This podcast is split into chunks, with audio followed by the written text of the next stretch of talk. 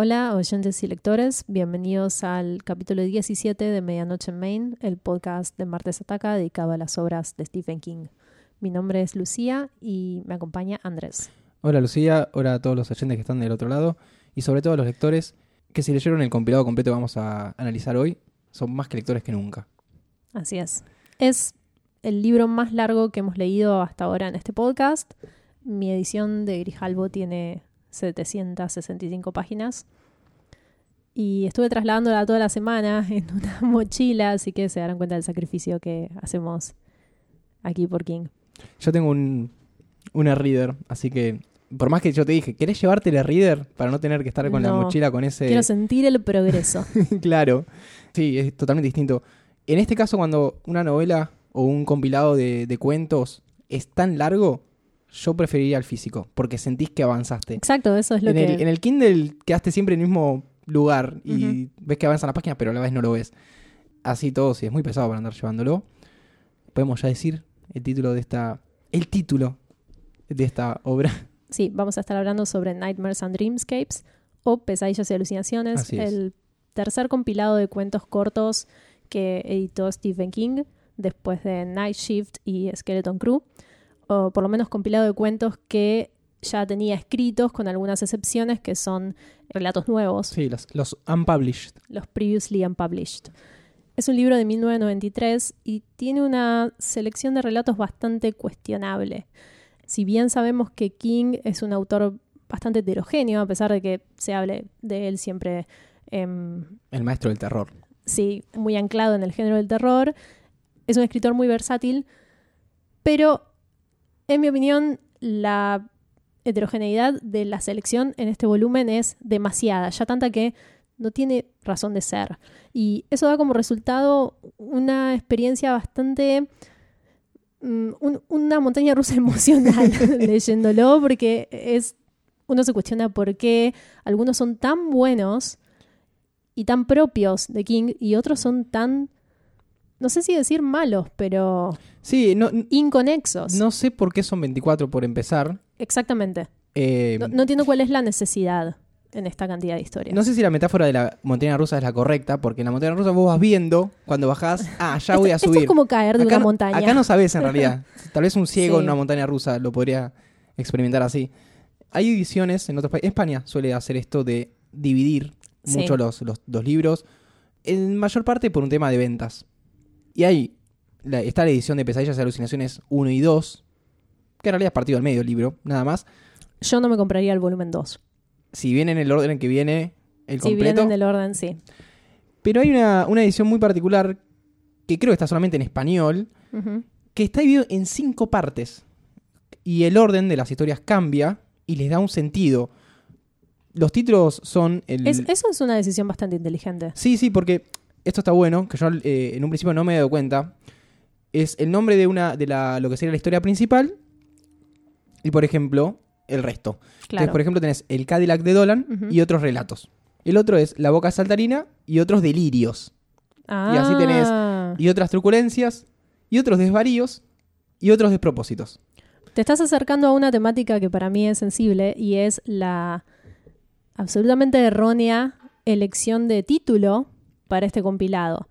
Es el título más perezoso y manual que se le ha dado a un libro de King. Se llama Pesadillas y Alucinaciones y no contiene ni pesadillas ni alucinaciones. De hecho, la traducción es incluso peor que el título original que es Nightmares and Dreamscapes, porque Dreamscapes no es un sinónimo de alucinación. Dreamscapes es algo así como un paisaje onírico, Ajá. un tipo de visión onírica. No sé si tiene traducción al español igual.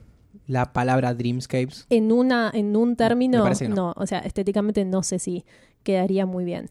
Pero mm, no transmite en absoluto lo que están contando estas historias. De por sí, siguiendo lo que decíamos antes, la selección de historias es tan dispar que se complica elegir un título que englobe a todas.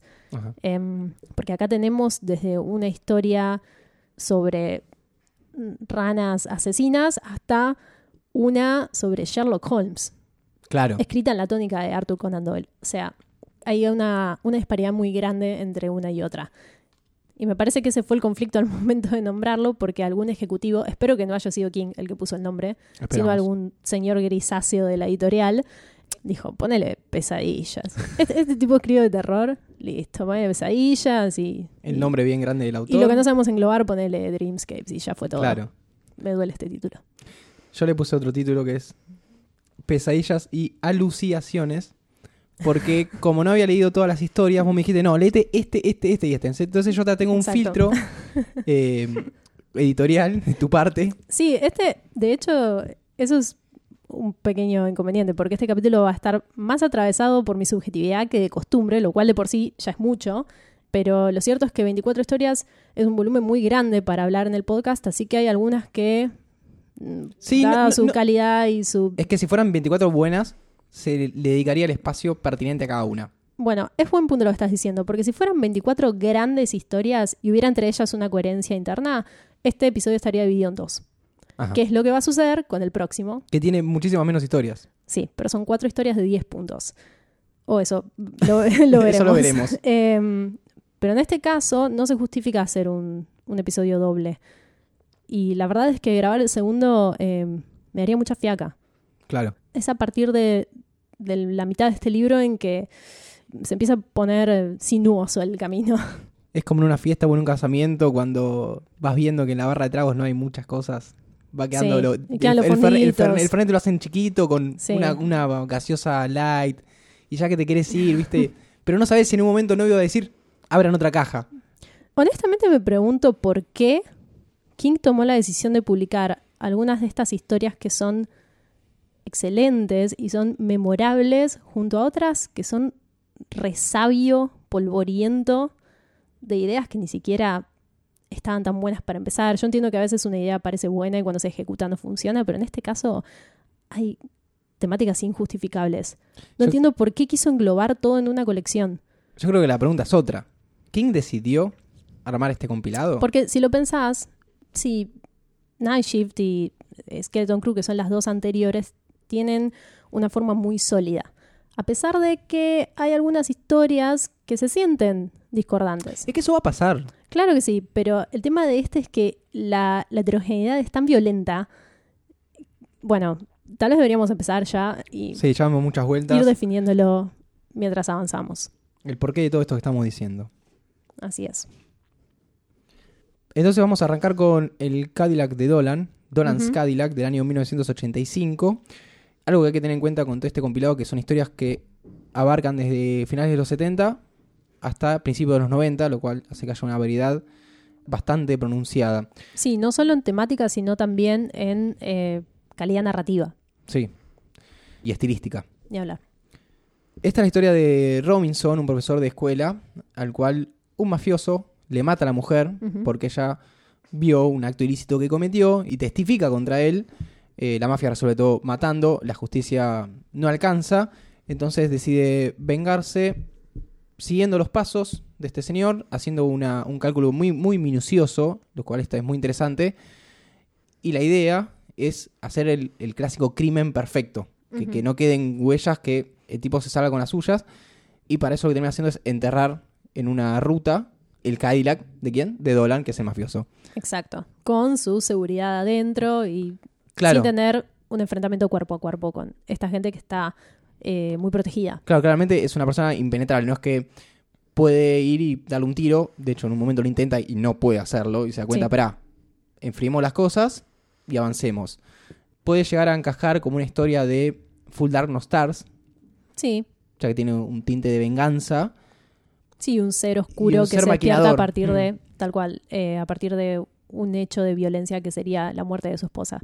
Dolan Skyla, que es una historia muy larga, aún así me parece muy apropiada para empezar este compilado, que empieza en un nivel bastante alto. Y me gusta porque esta minuciosidad narrativa que se estira bastante en el tiempo em, y se detiene en cada pequeño acto de este personaje tiene mucho que ver con el plan que está llevando a cabo. La historia no se va saltando detalles ni decisiones de- del protagonista porque es importante cómo él llega a transformarse en alguien que puede ejecutar esta venganza. Ajá.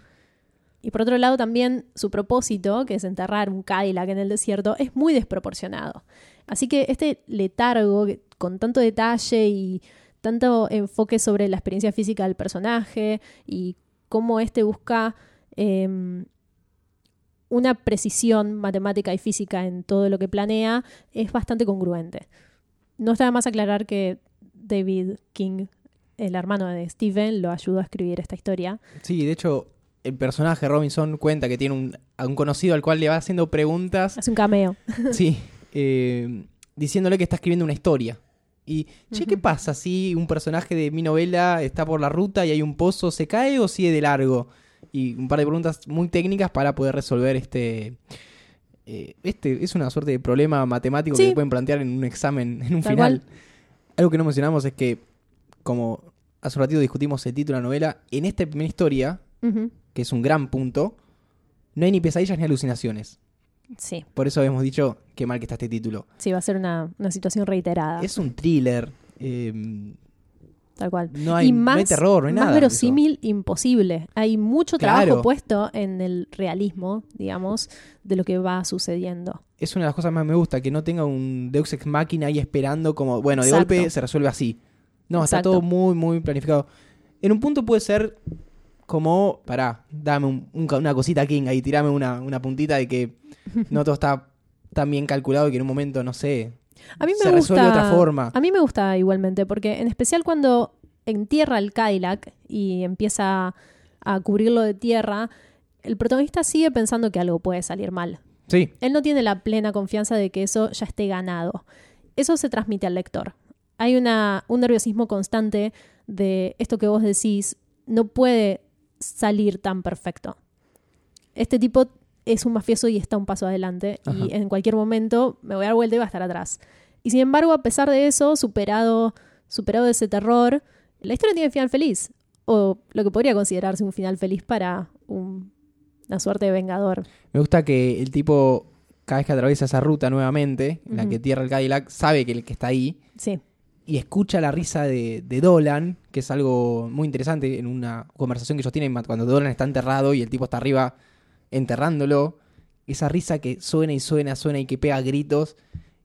Y ahí es donde ves que el tipo tenía esa cosa malvada, eh, Robinson, sí. porque no es que eso le da miedo, sino que despierta como una, una sonrisa, una gracia de... Era un psicópata y termina volviéndose loco y Hmm.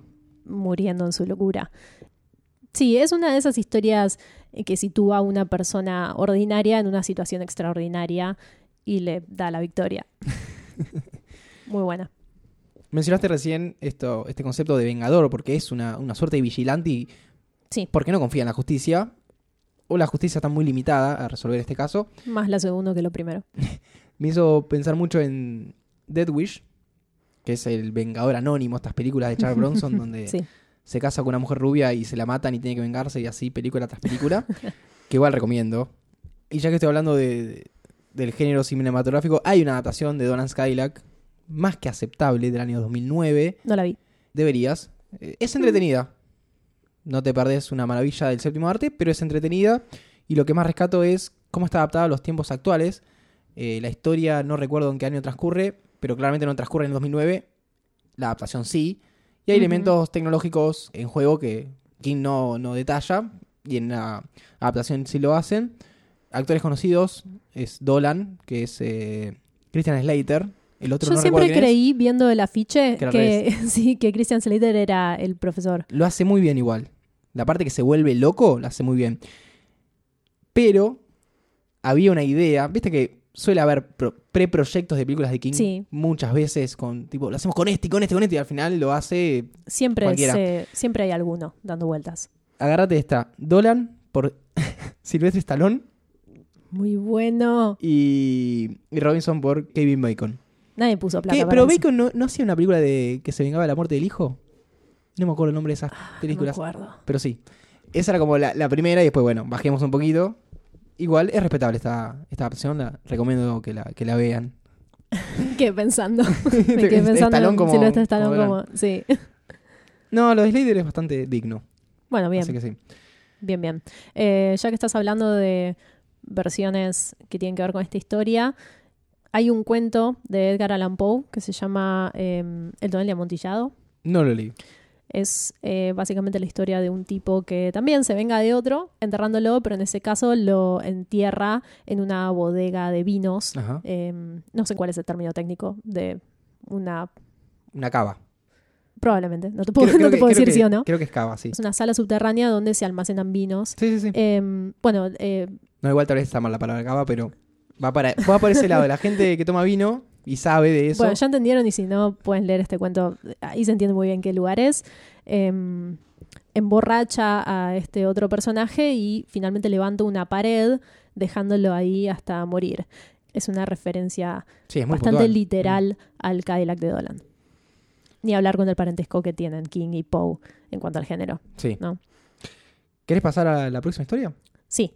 La siguiente historia se llama The End of the Whole Mess El final del desastre. Sí. Es una historia sobre dos hermanos, uno de los cuales es muy inteligente, tan inteligente que excede las expectativas de todos, y cuenta, narrado en primera persona por el segundo hermano, que es escritor, su relación a lo largo del tiempo y cómo se fue gestando una idea en este hermano tan inteligente que tiene que ver con la posibilidad de erradicar la violencia en la humanidad. Ajá. Y nos vamos enterando el plan eh, que tiene este hermano, que consiste en intervenir el agua de las poblaciones a través de una solución química, producto de un experimento que supuestamente disminuye la agresividad. No, que efectivamente la disminuye. Sí, pero hay un efecto secundario que él no consideró, eh, que no se vio reflejado en sus experimentos, y es que también degenera el intelecto de las personas. Ajá.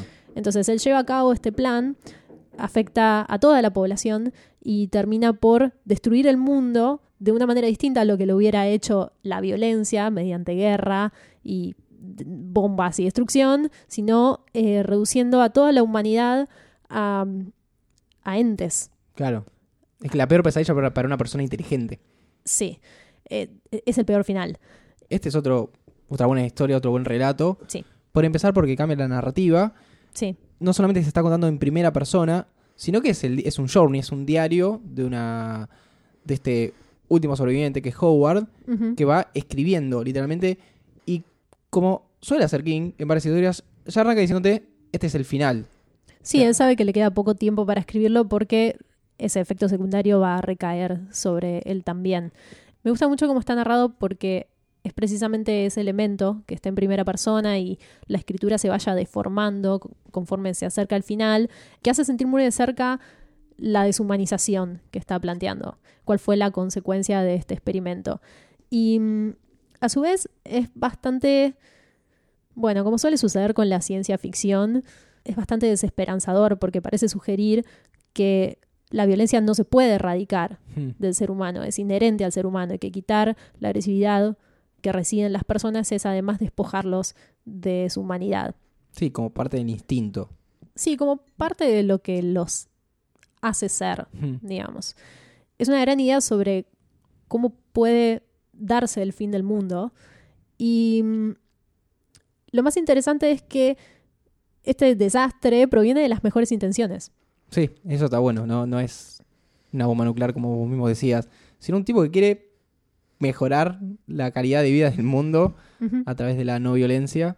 Tiene además eh, otra cuestión que está más relacionada con el desarrollo de los personajes y a mí me resulta muy, eh, muy frutable, que es la relación entre Howard, el escritor, y Bobby, el, el científico a quien su hermano llama el Mesías, que es un paralelismo interesante con la relación entre David y Stephen King. De hecho, es eh, casi literal. Uno de ellos es escritor y otro es, eh, creo que David es profesor de matemáticas o alguna cuestión similar. Y se destaca mucho esta temática de la hermandad, incluso hasta el fin del mundo. Me llama la atención porque es un tema que King no suele tratar demasiado de cerca y en este caso lo hace hasta las últimas consecuencias. De hecho, la relación entre estas dos personas a lo largo de su vida y lo que efectivamente sucede en el cuento se siente casi como una consecuencia lógica, como una causalidad muy natural. Algo así como Howard lo veía venir, siempre lo supo. Veía ese potencial Sí, sin límites que, y ese peligro también. claro, que no sabes para qué lado puedes despegar. Eh, es, es interesante cómo se leen el uno al otro. Quizás incluso más Howard, el escritor, a Bobby, el científico, desde que son niños y cómo esto termina en la desproporción total de el experimento de Bobby. Uno de los puntos más altos de Nightmares and Dreamscapes. Y seguimos con un King clásico. Sí. Mi traducción, no sé cuál, cuál tienes vos, es Hay que aguantar a los niños. En inglés es Suffer the Little Children. Sí, está bastante ahí. Eh, la historia está centrada en Miss Emily Sidley, que es una maestra de, de primario, que a través de la actitud, de una actitud sospechosa de un alumno bastante calladito, se da cuenta que los niños ocultan y traman algo, que están organizados, y en líneas generales son monstruos. Sí, Es una gran metáfora de lo que pe- debe pensar cada maestra que llega a la casa después de estar ocho horas dando clases a niños incontrolables que algunos padres literalmente depositan en la escuela y se van. Preocupante que digas que es una metáfora porque el desenlace de esta historia es bastante violento. Y lo es. Se va dando cuenta de que están organizados, de que traman algo, de que son monstruosos. Y en líneas generales decide ejecutar uno por uno. Sí. Es muy terrible. Es súper oscuro. Y mientras lo va ejecutando, hay uno de esos niños que le va diciendo como, somos más. Sí, Esto es más grande de lo que vos pensás. Y está bueno porque te deja picando ahí la idea de que si la mina se volvió loca, eh, si no le dieron la, la licencia laboral suficiente, por el momento ella se va de licencia porque dice, Sí. "Pará, acá está falla- fallando algo, no, no me puedo quedar acá. Eh, que le pasa a muchos docentes eso. sí, hay una correspondencia muy preocupante con la realidad. O bueno, no sabemos si realmente eran estos seres organizados que no sé qué plan tenían. Me hizo recordar una historia de Bradbury en la que los niños empiezan a domi- dominar el mundo. No recuerdo cuál es. Yo tampoco, pero me acuerdo de esa que, que es muy Igual buena. no me sorprendería por parte de Bradbury que esa sea Eh, la temática. Me acuerdo más de, de la trama o del plot twist final, que era, que era Es ese. una historia de Bradbury en que los adultos creen que los niños están jugando y en Sí, realidad los esa. niños están confabulando con los alienígenas. Exactamente. Sí, es muy buena. No recuerdo cómo se llama, pero es buenísima y tiene mucho que ver con el espíritu de esta historia porque em, se trata de la relación entre los adultos y los niños. El mundo de los adultos y el mundo de los niños, que a veces puede ser terrorífico, Sí. impredecible. Es- Vamos a hablar bastante sobre Bradbury em, a lo largo de este compilado porque hay dos o tres ocasiones más en que se presenta con mucha impronta. Esta historia fue escrita originalmente en 1972 y, e iba a formar parte de Night Shift, Hmm. pero la persona que editó Night Shift quería recortar un poco el libro, entonces tuvo que elegir entre esta y Grey Matter. No sé si la recuerdan, la historia del tipo que se cubría de una gelatina gris. Está en la misma tónica. otro mundo. Está muy a la misma tónica, pero yo considero que esta es mejor. Sí, sí, lo es. Y hubiera enriquecido bastante Night Shift, a pesar de que no lo necesita, porque mm, es realmente terrorífica. Es una historia terrorífica en muchos niveles. King la llama un horrendo relato macabro sin moraleja. Y le gusta que sea así. Pero a mí me sorprende que no haya causado controversia, considerando que Rage, escrito por Richard Bachman, es una historia, no la voy a contar, pero tiene un poco que ver con las masacres en las escuelas y qué sé yo. Esa fue muy eh, controversial, así que me sorprende que esta haya pasado desapercibida Sí. porque es bastante turbia, sobre todo considerando el, el background Sí, de los cuento. estadounidenses. O la sí, época de no, los yo creo que 70. lo que lo salva es el elemento de ciencia ficción. Claro. Eh, la- eso que vos El decías, monstruo. que es el monstruo y ese margen de interpretación que te da al final, en que no entendés si esta mujer estaba alucinando o si realmente hay una conspiración monstruosa eh, de estos niños que se transforman. Creo que ahí deja lugar a que no sea quizás tan terrible. Eh, la fantasía te brinda un poco esta posibilidad. Así que mucho más no hay para aportar a esta historia. Es una de las que mejor recordaba de mi primera lectura, que fue hace, te diría, una década. Porque es cortita y contundente. Sí. Vamos a pasar una un poco más extensa, no tanto tal vez como Dolan Skylack, y que personalmente le quiero dedicar a, a un oyente, a, a Claudio de Parque Chacabuco, que nos escucha episodio tras episodio y siempre algún comentario nos deja. Sí, prácticamente desde el principio. Creo que nos empezó a escuchar en el episodio de Pet Cemetery, que fue el cuarto. Ajá. Así que hace el largo rato ya. Y que hace mm, más o menos un año tuvimos una conversación telefónica donde estuvimos por hacer un evento donde íbamos a participar y con cara de, de piedra hablar sobre Stephen King frente a gente. No se pudo dar, Pero en esa conversación él me menciona esta historia muy puntual. No, Sí. no fue ni a The Shining, ni a, The- a- ni a Pet Cemetery, ni a Misery, sino dijo Fue al culto. The Night Flyer, el, Ujú. piloto, el aviador nocturno, me acuerdo que me había dicho. Sí. Así que es momento para dedicárselo a él. Sí, es- eh, ya que estamos, yo también le voy a dedicar este episodio porque es un oyente que suele decir que yo soy muy cruel con Stephen King. Y hemos tenido un intercambio alguna vez vía Twitter en que yo le respondí que cuando hiciéramos el episodio de Nightmares and Dreamscape se iba a justificar toda esa crueldad. Así que le voy a dejarlos a ustedes como jueces en esta oportunidad, pero cuando nos acerquemos al final de este compilado Claro. van a saber de lo que estoy hablando. Esta es la historia de Richard Dees, un reportero no solo de la prensa escrita, sino también de la prensa gráfica y sensacionalista, bastante cínico él, que escribe para una revista del estilo muy interesante, conozca más, que calculo que en tu infancia habrás leído de alguna otra forma. Sí, igual yo diría que escribe una versión de esas revistas que serían más como caras o gente. Porque no sé si llamaría amarillista a esa prensa. Sensacionalista para mí es. ¿Para vos conozca más en sensacionalista? Se corta esto. No, no. está, es- todo. está apuntado a un público muy específico que espera que le digas algo que le huele el, el bocho y que sea misterioso y que no cuaje no- con la no lógica cotidiana. Y que esté chequeadito. Ahí como una foto borrosa, el monstruo del lago Ness, ahí como esa cosa ahí. Sí habré leído. eh, sí habré leído de sí. esas. un- una lámpara en una calle que desenfocada es como un ovni. Igual, en muchos de, los- de esos casos, de esas revistas que he ojeado, que alguien dejó una persona en una casa, está buenísimo porque no es que se la alguien la compró y me toma. Nunca se sabe dónde salen esas revistas. Aparecen. Siempre están ahí. Y siempre elegí creer las historias. Sí, yo también. Obvio. Obvio que sí.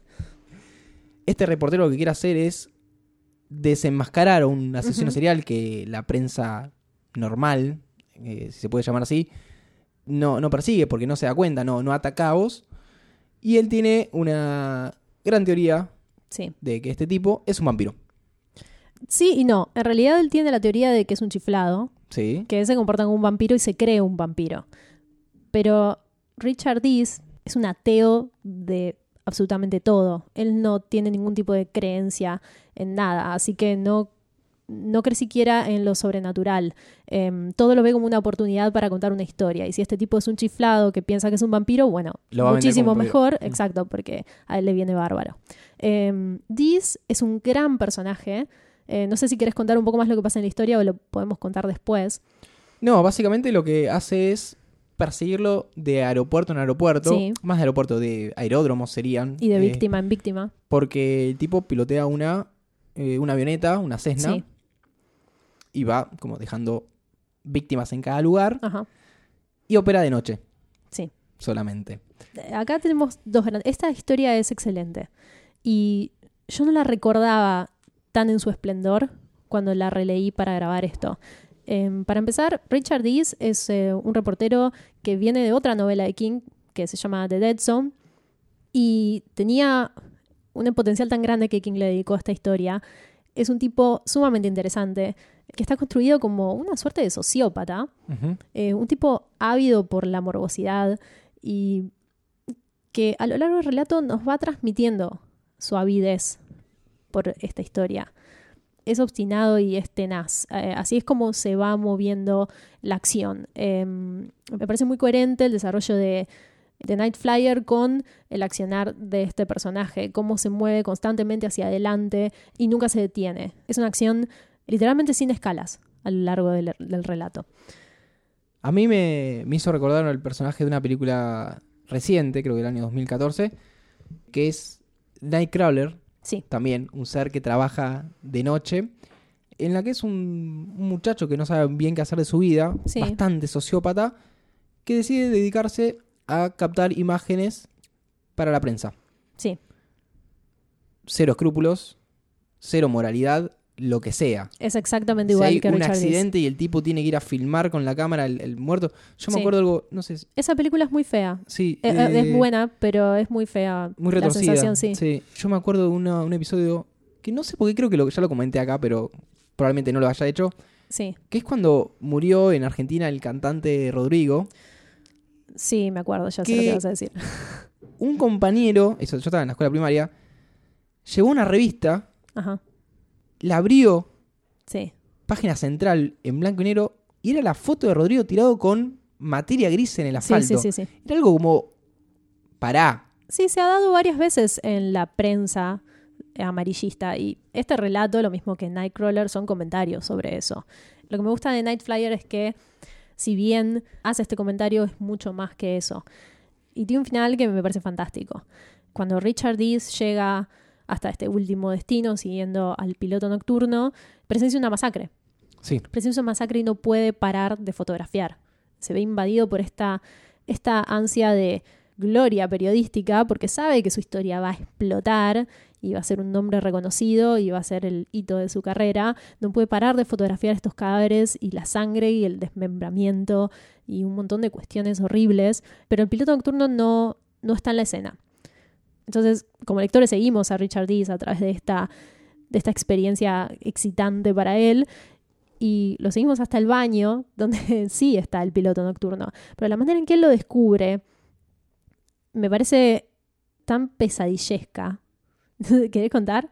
Sí, eh, si mal no recuerdo, el tipo ve orín cayendo en un inodoro, así Sí. flotando en el aire, a través de un espejo. Sí. ¿Por No ve nada más, solo un chorro rojo cayendo en la porcelana del baño. Como sabrán, si tiene un espejo y hay un vampiro, no se ve. Aparentemente su, su pis se refleja. Eh, es una imagen absurda. Es tan absurda que es hasta confusa e inexplicable en el momento que la leemos. ¿No se debería ver la ropa? No, porque hay un momento en que explica que la orina se ve cuando toca la porcelana, Ah, claro. no cuando el está en impacto con el- contacto con el, cuerpo Mm. del vampiro. Se ve que todo lo que está en contacto con el cuerpo del vampiro no se refleja. Em, pero hay acá que es un contraste muy aterrador, porque generalmente la representación del vampiro es muy glamorosa Sí. y es muy em, pomposa y seductora. Y acá hay algo que es que es muy chocante y muy repugnante. Y todo se reduce a cuán parte de la realidad es esto que Richard Dees podría considerar una alucinación. No es ninguna alucinación. Tiene un sonido, un color, un olor, em, una repugnancia que están muy a la vista Hmm. del personaje. Es el momento en que se abre un hoyo, el descrimiento de Richard Dees, así como lo conocíamos, tan ateo y cínico. Y me parece interesante cómo el personaje también lo deja ir, pero lo deja con este conocimiento. Claro, le, le- le da vuelta el, el tablero y ¿qué hago ahora? Incluso podríamos pensar que esa masacre la, la escenificó para Richard Dees sabiendo que lo estaba persiguiendo, para demostrarle lo que era capaz de hacer. Sí, el tipo sabe que lo está persiguiendo. Sí, pero es una manera de decirle hasta acá, no Claro. sigas porque puedo hacer esto y más. Así que ahí se da una dinámica muy particular entre los dos. Mm. Este cuento sería un gran largometraje si alguien pusiera una moneda decente para hacerlo. Es una, hay un- una adaptación. No es la gran cosa. ¿Pusieron moneda? eh, no, no pusieron Ah. tanta moneda. Pero está bastante bien. Podría ser mejor, obviamente. Es que eh, si, el, si se hiciera un largometraje de esto, que girara en torno a la caracterización de Richard Dees, se lograra representar esta dinámica que culmina en un asesinato masivo, solamente para probar un punto, Mm. sería eh, muy importante tener un actor que pudiera representarlo, no un pichi. No es un pichi, es eh, Miguel Ferrer, que seguramente no conozcas por el nombre, pero si te lo muestro, dices, ah, este chabón que no sé dónde actúa, pero lo conozco. Ok, Pero- eso no es muy buena Pero señal. es que yo me quedé así como, este tipo lo conozco, pero no, no, no sé dónde trabaja. Y no lo recordaba de una película muy vieja en la que el chabón era el líder del proyecto que construía a Robocop. Ya sé quién es. Bueno, ese es el sé tipo quién es. que después aparece en un montón de películas, pero nunca Sí, un sí, papel sí. principal como en este caso. Sí. Es un actor de, de- de segundo nivel que cada tanto esos le dan películas de clase B y de no tanto presupuesto le dan un, un protagónico. No sé si No logrará esa complejidad, que, esa Yo no la, no, este no la encontré. No, es como que al final termina siendo un poco más como la historia, una historia de vampiros. Claro, por eso te decía que si se adaptara, estaría bueno que el foco se pusiera en eh, una cuestión más relacional Hmm. entre estos personajes con las características de cada uno y siendo el vampiro un símbolo de muchas cosas y no tanto en es un vampiro que va matando y qué sé yo, em, que quizás sería la versión más literal de esta historia, como probablemente sea ese largometraje. Sí, bastante literal. Bueno, pasemos entonces a la quinta historia que, Esta nos gusta mucho. que está en mi top 5 Ujú. y que sigue con la temática de Night Flyer y es Popsy. Popsy. No tiene traducción, Popsy. Por suerte no la tiene. Si la tuviera se perdería la gracia porque es Abu. abuelito es la traducción en español. Em, porque es todo el, el eje de la cuestión es que se usa esta palabra para referirse a alguien. Es la historia de un tipo que em, debido a deudas que ha acumulado se dedica a secuestrar niños y entregárselos a un ser muy truculento y decide esta vez secuestrar a un niño en un centro comercial pero a medida que se va dando este secuestro, hay algunas características de este nenito que están desplazadas, son de- ligeramente diferentes al el común de los niños. Mm. Y nos vamos dando cuenta de esto mientras el tipo lo convence de irse, lo sube a una camioneta y, e intenta llevárselo. El nene no para de repetir que su popsi lo está buscando, que no sabe dónde está, pero sabe que va a venir por él. Y mm, el secuestrador no tiene idea de qué se está refiriendo. Piensa que es el abuelo que está en el centro comercial en algún lado y lo va diciendo, no, eh, me parece que lo vi, eh, no sé, en ese McDonald's, vamos para allá.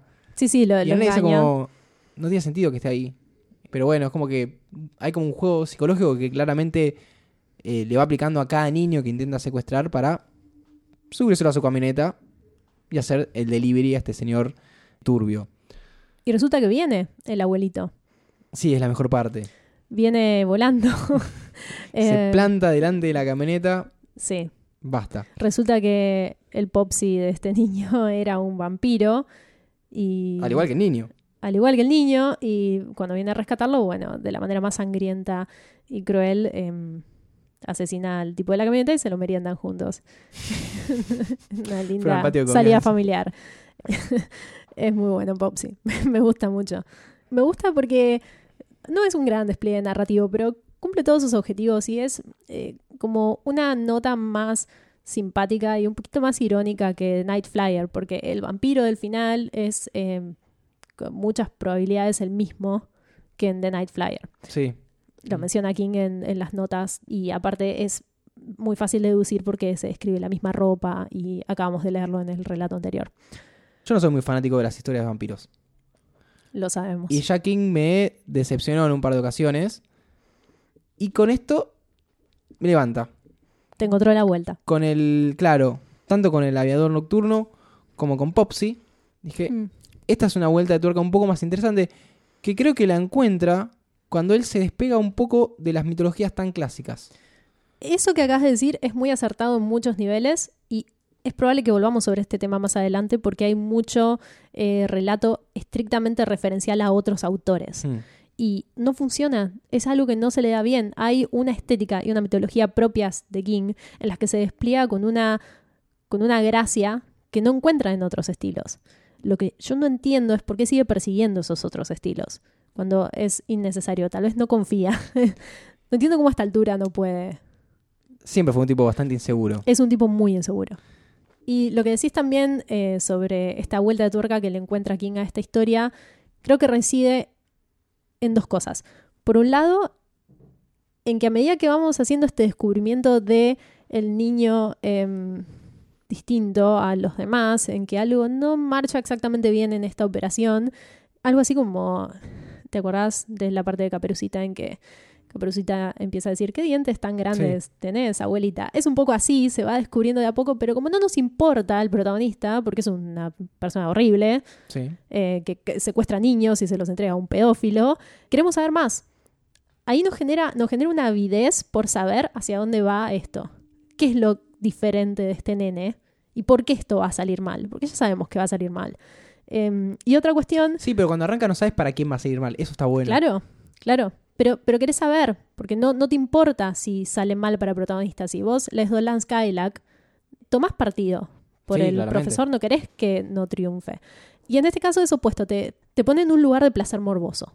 Y eso que King te va diciendo, eh, no sé si te quiere poner del lado del secuestrador, pero te, te justifica bastante por qué el tipo está haciendo eso. Creo que esa justificación te pone aún más en contra. Hmm. Porque es un tipo que se llenó de deudas apostando y en una Las desesperación claramente las paga para que no le rompa niños. las piernas Sí. y la paga secuestrando niños. Que es un- como una característica muy patética de este secuestrador. O sea, ni siquiera lo hace porque crea en eso. No estoy diciendo que estaría bien en ese caso, pero quiero decir que es un personaje muy mediocre Hmm. en sus motivos. Y la otra cuestión que creo que forma parte de este estilo muy, muy propio de King es que hay un contraste muy simpático entre cómo el nene se refiere a su abuelito, a su popsi, y lo que realmente es este, este sujeto, que es un vampiro asesino. Hay un humor negro en esa relación naturalizada que tienen estos vampiros como si fueran una familia normal. Claro. A mí también me gusta mucho Popsy, está en mi top 5. Y hablando de mitologías, que esto te voy a preguntar porque. Y yo no te voy a poder responder gran cosa. Ay, este tiene un título medio raro. Eh, que es. Es algo que llega a gustarte. eh, O en inglés es It Grows on You. Pero en español creo que también tiene otra, Puede ser. otro nombre. Que es como la traducción literal que es. Crece en vos. O algo así. Más que gustarte, It Grows on You es. Sí, quizás que llega a acostumbrarte en un punto. Hmm. Em, es una historia que em, no creo haberla entendido bien. Yo tampoco. Es, es una historia que. mm, Empieza bien. Te va tirando. Es difícil de contar porque tiene una estructura muy incómoda. Sí, eso me pasó ¿no? a mí. Eh, Como que Está como- más que nada por flashbacks y em, por situaciones un poco, poco- un poco disociadas de unos viejos que viven en un pueblo y se van contando algunas cosas sobre cómo están de salud. es, es- es un poco difícil de reconstruir, pero mm, En líneas generales es una casa cuyo dueño le va agregando alas. O sea, Sí. como. no- sí, se, se llaman alas, pero sean como sí, sí, más espacios a la, a la casa. y nadie entiende por qué. Habla mucho de que tiene una crisis económica. Que vende Parece esto, que vende hay lo cierta relación entre ese crecimiento de la casa y personas que van muriendo. Sí. Em, parece también que hay un vínculo entre estas muertes y la mujer que ahí vivía, que además tiene un vínculo, no sé si sexual o erótico con algunos de estos Mm. viejos residentes que nos cuentan la historia. Y también parece que tiene algo que ver con Lovecraft. Yo honestamente cuando la leí no, lo, no pude darme cuenta dónde. Quizás no le presté suficiente atención, pero en líneas generales creo que eh, es una historia que no va a ningún lugar. no, no quiero, no quiero ser categórica porque a veces realmente pienso que quizás no la entendí. Que puede ser. Que siempre es posible, pero tampoco logró que me interese intentarlo. Claro. o sea, no- las no- historias de estos, de estos personajes y los detalles de sus vidas, cómo se juntan en la en esta tienda, los detalles macabros de esta casa con los la historia de la familia oscura que ahí vivía, nunca logró generar un, Un atractivo. un atractivo para Mm. mí. Creo que tiene destellos de algo interesante, pero no lo suficiente. Entonces pasemos a. Sí, algo clásico de King, que es la boca saltarina. Chattery Teeth. Así es. Clásico y bastante manual. No estoy diciendo con esto que es mala en absoluto, simplemente que es bastante pavota. Encima, encima es del 92. Sí. No es de los Bueno, del fue un- 78. se tomó un recreo. Tiene otras del 92 que están en este compilado que son impresionantes, así que no podemos culpar al, al año. Es la historia de un tipo que está viajando por la ruta, para en un local de esos que tanto le gustan a King, atendido por dos viejos y un perro flatulento, y se lleva un juguete que aparentemente está descompuesto, que es una de esas bocas mecánicas con patitas a las que se les da cuerda, y antes de subirse al auto, un tipo le pide que lo lleve, y como era de esperarse, a poco del recorrido, el tipo intenta as- asaltarlo eh, con una navaja. Así que esta boca saltarina entra en la acción, no sé por qué, defendiendo al protagonista y atacando al autoestopista. no sé exactamente cuál es la palabra para la gente que hace dedo, hasta, bueno, arrancarle varias partes de su cuerpo y salvar a- al personaje principal. Entonces, Y, y de eso, ¿te, te cabe alguna, hay algo que no hayas entendido? Yo este sí lo entendí. eh, la mitología, pero bueno, lo podemos dejar para otro episodio. Eh, no hay- realmente no hay mucho que analizar. Creo que es una de esas historias estilo cuentos asombrosos, es que no importa Claro. mucho por qué sucedió. sucedió y abrazamos lo sucedido. Pero es muy divertida. Pero sucede que cada tanto nuestro amigo Esteban se arremanga y se sale un poquito de su zona de confort y nos trae con algo no tan clásico y que puede llegar a abrir alguna que otra polémica. Sí. Vamos a hablar de el octavo cuento de Pesadillas y alucinaciones. Me río porque Andrés miró el libro antes de decir el título. Bueno, Así che. estamos. Ya son muchos nombres. Dedication, la dedicatoria, Sí. que es la historia de Martha Roswell, una empleada de limpieza afroamericana muy arquetípica de los Estados Unidos que se dedica a trabajar en, en hoteles con gente muy poderosa y, y adinerada, mientras, bueno, ya tiene una vida bastante limitada. La historia empieza cuando Marta se reúne con una amiga y le va a mostrar el libro que su hijo publicó, como el orgullo de, de la madre, que- que- que sabe que su hijo va a progresar mucho más que ella. Y a partir de eso le cuenta la verdadera historia de su hijo, de quién es el padre natural. Sí. Que es ahí donde empieza la cosa retorcida, porque dice, el padre biológico es este, pero el padre natural es este otro. Bueno, vamos a sentarnos a leer esto con atención porque parece un poco más complejo de lo habitual. Sí, este término, el padre natural que usa King, em, tiene que ver con una brujería de la que forma parte Marta para liberar a su hijo de un destino eh, ya marcado por la presencia de un padre que es abusador em, y que incluso intenta abortar el bebé antes de que ella lo tenga. Resulta que lo que se da acá es una suerte de transferencia de paternidad, digamos. Y se hace con un personaje que es un escritor que se aloja donde Marta trabaja y es un tipo muy exitoso, pero a la vez una persona bastante deplorable. Sí, el típico caso de el artista que no corresponde a su arte. Tal cual, hay Eh, muchos. La mina lee el tipo este que es tan chocante y tan determinante, tan Y racista. conservador. Sí, Y dice que no puede ser la misma persona que escriba esto. no se refleja para nada en su obra. Se- tengo sentimientos encontrados con esta historia. Creo que está contando varias cosas ¿Mm? en diferentes niveles. Pero lo que cuenta como trama ficticia, digamos, no el subtexto, sino los hechos que se van sucediendo, resultan bastante chocantes. Especialmente el elemento del ritual. Sí, hay, hay dos elementos igual en cuanto al ritual. Y uno, uno me gusta y el otro me parece Hablemos del muy que te gusta. desafortunado. Sí, A ver, el primer elemento de, este, de esta magia negra surge Sí. cuando ella va a la casa de una... mm, No es una vidente, hechicera, una sí, madame algo que descubre que está embarazada. Le dice como, vos estás embarazada. Y ella como, no puede ser, yo no entiendo nada. Eh, y en todo este ritual que le hace, medio que ella no quiere, pero se lo, lo fuerza, le da una cajita con un hongo adentro. sí. Es, es difícil contar esta historia porque este ritual que se lleva a cabo para que finalmente el padre natural del bebé sea el escritor tiene dos o tres partes.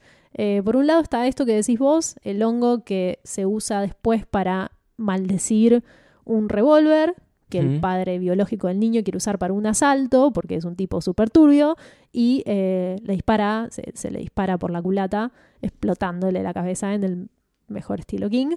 Y por otro lado, lo que se da en el hotel, que no entiendo muy bien cuándo se determina que va a ser así, sino que simplemente sucede. De hecho, es casi una sorpresa en la narración, que es la mujer de limpieza ingiriendo semen seco de la sábana del escritor. Ajá. Ok. ¿No Sí. te parece excesivamente literal? A mí, claro, porque hay Porque muchos si que... tiene que hay ser el mucho- padre natural, ¿por qué tiene que tener algo que ver lo biológico que sería el semen? Claro, eh, en esta eh, secuencia muchos critican lo grotesco. Que para mí no está mal Sí, porque... no creo que sea eso el problema es igual. Más grotesco. Yo creo que la, la salida fácil. Yo creo que es una idea pobre. Sí, no sé, podría haber sido otro tipo de, de ritual o ella, no sé, se ponía una ropa que tenía algo del tipo, no sé. Sí, es que me resulta mucho más interesante lo del hongo, porque es algo que vemos eh, cómo se le es otorgado a ella y cómo lo usa inconscientemente, pero funciona, funciona de una manera mágica, cómo ese hongo eh, transmite una maldición y esa maldición se vuelve contra Claro. el destinatario. Es interesante lo que sucede ahí, pero es brujería lo que se da en esa situación. Pero esto está un poco... em, A mí me a mí me hizo recordar un, un chiste, porque en un punto es gracioso, es humorístico de lo literal que es. sí. Que es un- una, una gráfica que eran dos espermas que dicen tipo, ¿cuánto falta para llegar al óvulo? Y un cartelito de usted está aquí y es tipo una imagen de la garganta. Era como, como Sí, sí, porque aparte tampoco funciona así. O ese sea, es el no- tema. no- Ni siquiera Bueno, esto es exactamente lo que a mí me choca de Dedication, más allá de otras cosas que sí me parecen valiosas, que vamos a hablar más adelante. Que es un sinsentido. Pero no es un sinsentido autoconsciente, como va a ser en el próximo relato que vamos a charlar, que se llama The Moving Finger, sino un punto intermedio muy poco funcional al desarrollo del relato. Em, no sé si son las acciones de los personajes o estos eh, elementos elegidos para brujería y cómo entran en juego, pero hay algo que no termina de convencerme en el desarrollo de la acción y en por qué los personajes hacen lo que hacen. Además de que me resulta muy deprimente en todos los sentidos esta historia. Todos los personajes son horrorosos. de la gracia igual. Sí, sí, entiendo Eh. que es el punto, pero no es una de mis preferidas. A mí me gusta mucho, pero está como ese punto de, bueno, eh, ¿cómo lo resuelvo? Así, Eh, se toma leche, listo, se, se resolvió. Pero me parece interesante el concepto de padre natural. sí, Porque el hijo, bueno, hereda los dones es- de escritor y por eso eh, publica un libro y se destaca y son parecidos. Sí, es un poco como la persona que te cría y Mm, consideras eso. tu padre, no necesariamente tiene que ser tu padre biológico, tiene que ver con el no determinismo genético Claro. en este caso.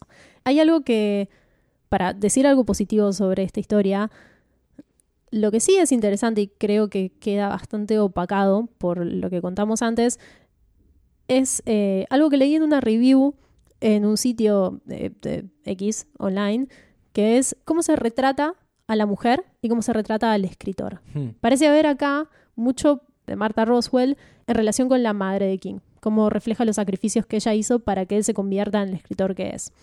Y hay un, hay un amor y un respeto muy, eh, muy visibles en la manera que escribe sobre esta mujer. Pero el escritor, que podríamos considerar una suerte de extensión de las cualidades de King, es un tipo repugnante. Hmm. No se le atribuye casi ningún mérito a este personaje. Y es habitual en sus personajes escritores que sean sujetos muy deplorables. Así que acá hay algo que tiene que ver con también lo que decíamos antes sobre las inseguridades de King como escritor, que está para reflexionar cuando leemos a sus protagonistas escritores. Sí, siempre vuelca algún miedo o algo. Hace Una característica muy negativa sobre él mismo. yo creo que hay un poquito de terapia en cada uno de sus personajes escritores, que son unos cuantos. Sí, es curioso que no se reconozca a sí mismo como héroe. Siempre el heroísmo depende de otro tipo de Hmm. personaje. El narrador siempre es conflictuado. Claro. De hecho, podríamos mencionar un millón de ejemplos. Pero todavía tenemos un millón de historias, así que vamos a pasar a la siguiente. Vamos a pasar a, como decías vos, eh, The Moving Finger, el dedo móvil del año 1990. King clásico, pero bien. Pero bien, sí, exactamente. El dedo móvil es la historia de un dedo que sale de un desagüe. Más puntualmente la historia de Howard Mitla, que ve ese dedo que Sí. sale del desagüe y que No para de salir y no para de salir y tiene un montón de nudillos y es muy largo y simplemente sigue saliendo. Y que no sabe si está alucinando. La mujer no lo ve, tampoco le dice porque está en este miedo.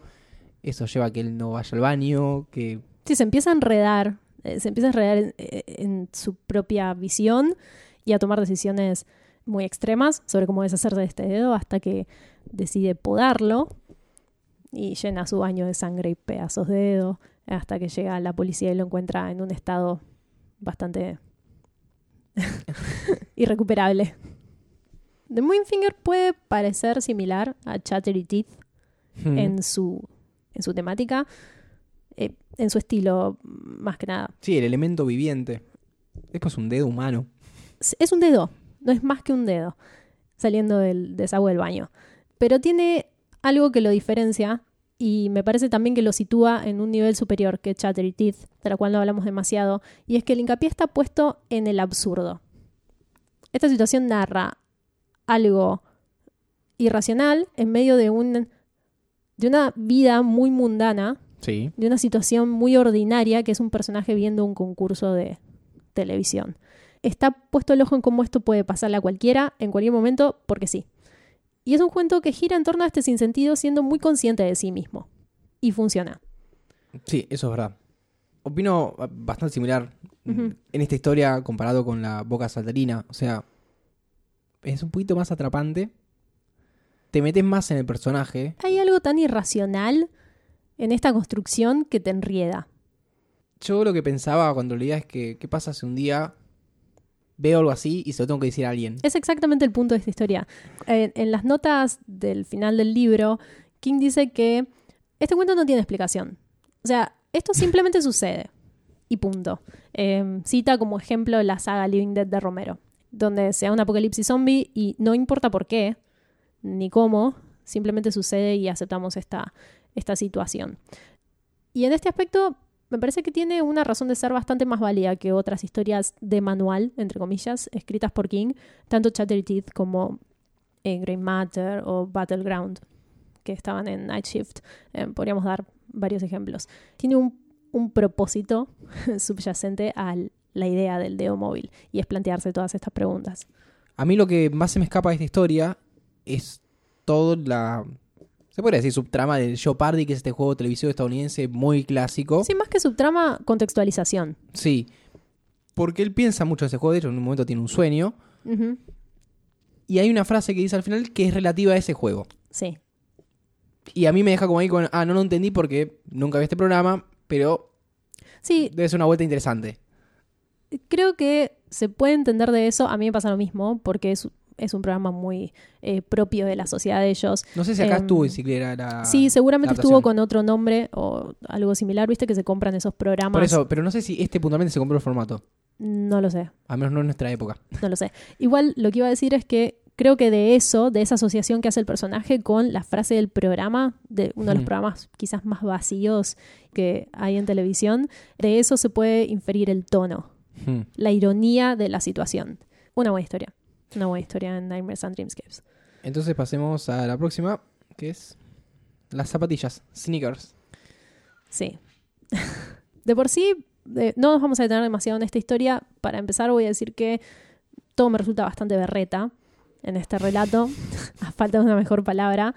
Es la historia de un tipo que trabaja en un estudio de grabación, rodeado de un montón de productores pretenciosos y de rockeros también pretenciosos, y empieza a tener visiones de un fantasma en el baño del lugar. Estas visiones se reiteran, empieza a obtener información de sus colegas y al final se entera que el fantasma era un traficante de drogas que le vendía a las personas del estudio hasta que uno de ellos lo asesinó. Y le revela quién era el asesino y Hmm. es otro de los personajes que nos viene presentando este relato, que es un productor homosexual, compañero de trabajo de este sujeto. Fin. Eh, Está mal en muchos niveles esta historia. Para empezar, este contexto no se le da nada bien aquí. O sea, parece escrito por alguien que asume que las cosas funcionan ¿El con- así. ¿El contexto eh, fantasmal? O... No, no, no. El contexto del estudio de grabación Ah, de estos personajes, cómo trabajan, cómo se graban, cómo hablan sobre los rockeros que van a grabar o los artistas. Todo parece bastante dado por sentado y cuando sabemos que Stephen King es un gordo fan del rock, no es más que eso. Me parece que su amor por la música funciona mucho mejor cuando lo lleva a otro contexto que está alejado de ese mundo. Christine, propiamente dicho. Exacto, cuando lo incorpora a lo cotidiano, ya sea por naturalización, como es el caso de Christine, en que las canciones eh, dan un contexto a la historia, o por nostalgia. Además, la sucesión de hechos de este relato no es particularmente interesante, muchísimo menos la resolución que es el gay era el villano. Es otro de esos casos como nos había sucedido leyendo Big Driver en Full Sí. Dark No Stars, que no se entiende si esa decisión fue tomada Sí, el elemento sexual no aporta. Exacto, si no aporta y es consciente de que no aporta y por eso es que lo puso ahí, o si está tratando de decir algo más. Y en esos casos, ante esas decisiones bastante infundadas de caracterización, siempre pienso, King, em, sos mucho mejor que esto. Una historia olvidable. Entonces pasemos a eh, la historia número 11. ¿Sabes? Tiene una gran banda. Qué bueno que dijiste esa traducción, porque yo quiero decir la otra, ¿Cuál es? que está en mi edición traducida al español de España, y es, ¿sabes? Tienen un grupo de la leche. No tiene idea de la cantidad de veces que leí ese título y no pude eh, asociar el título con la memoria del relato porque no tiene absolutamente nada que ver y acá no, no usamos la expresión de la leche Hmm. y jamás podía recordar que esa es You Know They Got a Hell of a Band. Em, Sí, acá es como de puta madre. Claro, sería de puta madre. Voy a contar rápidamente la trama de esta historia. Una pareja se pierde eh, vacacionando en auto, entra a un bosque y sale a un pueblo que resulta ser el paraíso del rock and roll. Y cuando digo paraíso del rock and roll, me refiero a eso literalmente, porque empiezan a descubrir que las personas que son dueñas de ese pueblo, que manejan el pueblo y hacen de las suyas ahí, son rockeros muertos. Ah, ok. Y la situación decanta en que estos personajes intentan escapar, no pueden y tienen que asumir que están ahí para siempre. Y te pregunto algo, yo que no, no lo leí, ya que no estaba en mi selección. ¿Hay una contextualización sobre cómo esos personajes protagonistas llegan a ese paraíso? O sea, ¿hay Eh, algún sentido lógico? Porque No, si hay un paraíso Bueno, de rockeros, irían solamente los rockeros. podemos asumir que, no, bueno, los rockeros necesitan gente que pueble esa ciudad. Ah, ok. Eh, y aparentemente quien cae en esta, supongo que atraviesa algún tipo de portal en alguna parte del bosque, quien cae en esta ciudad está ahora destinado a vivir ahí, pero son a su vez obligados a quedarse, nadie se queda por eh, motivación propia. Si bien lo que sucede no me parece tan interesante, y acá de nuevo, inmediatamente después de Sneakers hay otra historia en que King saca a relucir su amor por el rock and roll, si bien no me parece tan interesante lo que va sucediendo, o la situación que se da, sí creo que hay algo metafórico que pone en contraste esto de del rock and roll nunca morirá, eh, de, de la, la decadencia de las estrellas, Ajá. digamos. Como eh, hay una glamorización, como una visión muy romántica de estos rockeros muertos. Y son solo rockeros muertos. O sea, eh, cuando realmente los ven de cerca en este pueblo, son cadáveres en movimiento. Hay algo sobre ellos que nunca muere, pero en sí no son más que personas muertas. Y mm, ahí se despega un poco del misticismo que viene aparejado con ser un gordo fan, que es lo que criticaba con respecto al relato anterior. Eh, aún así, creo que es una historia que queda en una sensación incómoda eh, ante esta condena a pasar la eternidad en el falso paraíso del rock and roll. Creo que también hay un elemento de ironía, em, porque creo que de existir sería muy poco paradisíaco. Sí, es como un paraíso del pendeviejo. Es bastante, así. Eh, una segunda pregunta y última que me, ver. que me nace porque la historia no me interesa. eh, realmente no me está interesando. Bueno, no te hice tan mal la selección entonces. ¿Hay alguna referencia a un rockero muerto real? Sí, Pero es toda la gracia de este relato. Bueno, ver, Está ¿quién- Janis Joplin, Elvis Presley, eh, no sé, yo, yo no soy muy del rock clásico, así que no te los puedo mencionar así al aire, pero sí, todos los que habitan ese pueblo son rockeros eh, fallecidos. Ok, entonces pasemos. Ah, pará, quiero hacer una, una acotación sobre algo que de hecho no dijimos en todo el episodio y es que este cuento forma parte de una serie que se hizo para televisión, eh, específicamente de Nightmares and Dreamscapes, aunque creo que Y no. y no. Bueno, yo recuerdo haber visto este episodio. El año en que salió, lo vi por Warner Channel, lo recuerdo muy claramente. ¿Por Warner o por Sony? No lo recuerdo tan claramente. Creo que lo pasaba Warner, pero era- de, de TNT. Puede ser. Pero he visto dos o tres y solo recuerdo este. No. no ah, en ese momento no puedo, no puedo eh, recrear si estaba bien o mal hecho. Deberíamos volver a ver la serie. Pero me llama la atención que hayan elegido el más difícil para recrear Sí. porque estaba plagado de estrellas muertas. Ahora sí, pasemos a otro de los puntos altos. Uy, sí. O sea, es como Ay, que ahí me bajó la montaña rusa y ahora está ahí subió. Y es Home Delivery, en español, Parto en casa, Parto en casa. del año 1989. Para empezar hay que mencionar que es un eh, relato que él escribió para un compilado cuya temática principal era qué pasa si la mitología de George Romero fuera cierta. Sí. Y acá voy a hacer una acotación. Y es que si Stephen King es capaz de escribir esta belleza por encargo, no entiendo por qué escribe la anterior falopa por gusto. Bueno. Parto en casa trata la historia de Maddie Pace, una mujer Sí, muy indecisa, pero no porque no sabe elegir, sino porque necesita siempre alguien que la guíe, un sostén muy fuerte, como una sí. persona que no se sostiene sola, que no se autocomplementa, que vive en una isla de Maine, ficticia, que su vida está marcada por los hombres que la van atravesando, primero el padre, Sí. después el, el marido que se casa porque no tiene más al padre, básicamente. Y en este mundo de ella lo que sucede es que muere su marido. Él era pescador y quería dejar de serlo. Era un- un- una isla pesquera. Y hay una invasión zombie. Sí, Que está bueno inclusive porque hay una explicación lógica de por qué está esta invasión. De un asteroide, algo que ca- cae y atraviesa el agujero de ozono y que invade a toda la... En principio a todos los Estados Unidos. Y... Y esta, y, y esta isla todavía no llegó este virus. Y en todo este quilombo, ella está embarazada así es. de su eh, Marido muerto. muerto. Ajá. Sí. Para empezar, creo que King tiene muy clara la atmósfera y el conflicto Hmm. presente en las películas de George Romero, eh, ya sea porque es su amigo o porque es fan de las películas, y está dotando a su cuento de un espíritu que tiene mucho que ver con esas películas, basado en lo que mejor sabe hacer, que es crear un personaje. Es el personaje de Maddie.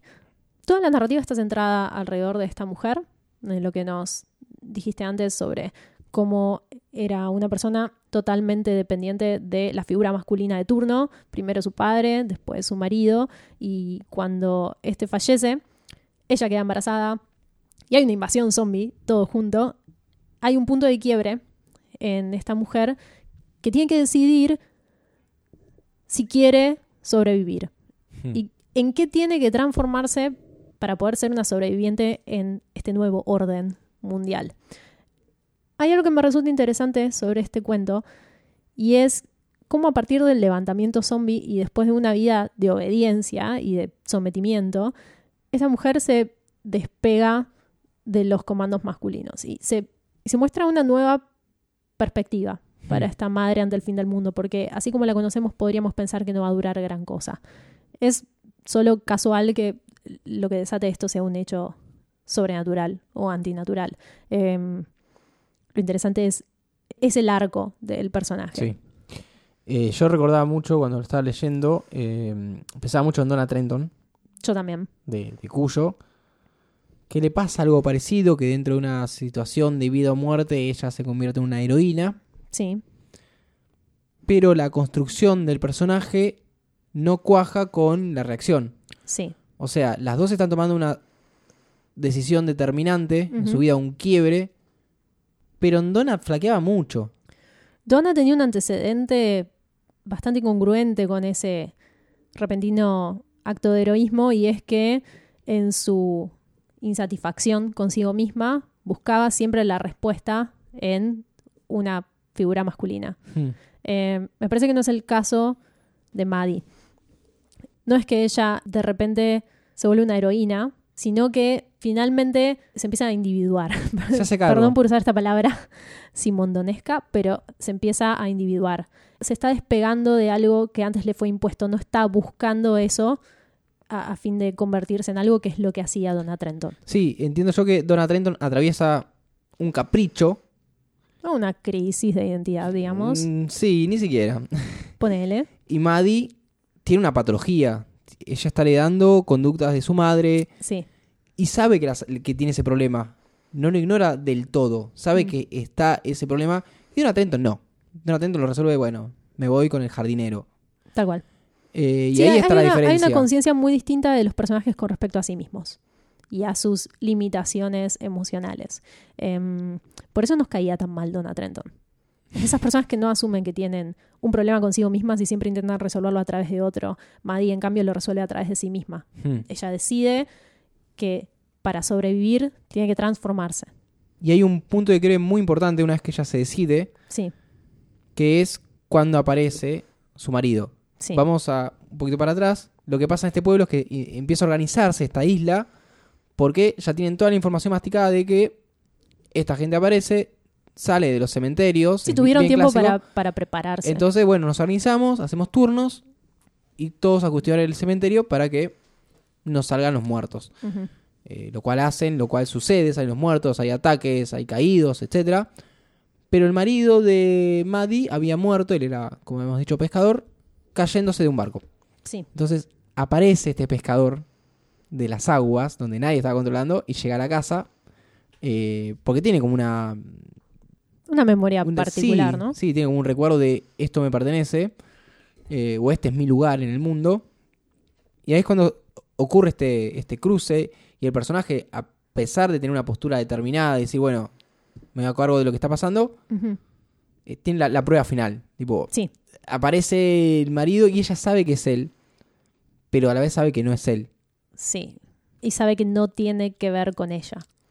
Eh, me parece muy interesante que hay una película de Romero muy posterior que es Island of the Dead, Ajá. con una temática muy similar, donde hay una isla don- en la cual nos llegan los zombies de forma tan masiva, pero empieza a verlos.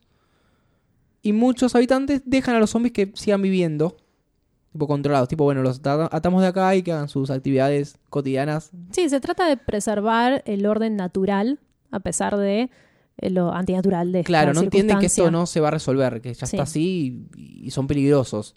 No quieren hacer ese quiebre. Entonces no sabe si acá ella en un momento va a decir, bueno, che es mi marido y yo estoy embarazada y es él. claro, sí, sí. Y se, se va a entregar y va a quebrarse.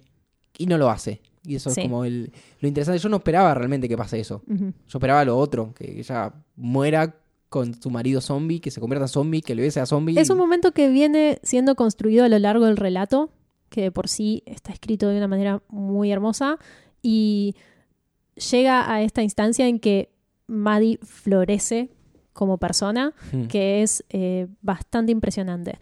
En la relectura es uno de los que más me impresionó en cuanto a su calidad. Y hablando un poco sobre lo estético y lo atmosférico de este cuento, me parece que es nostálgico, pero también tiene un tinte muy desafiante.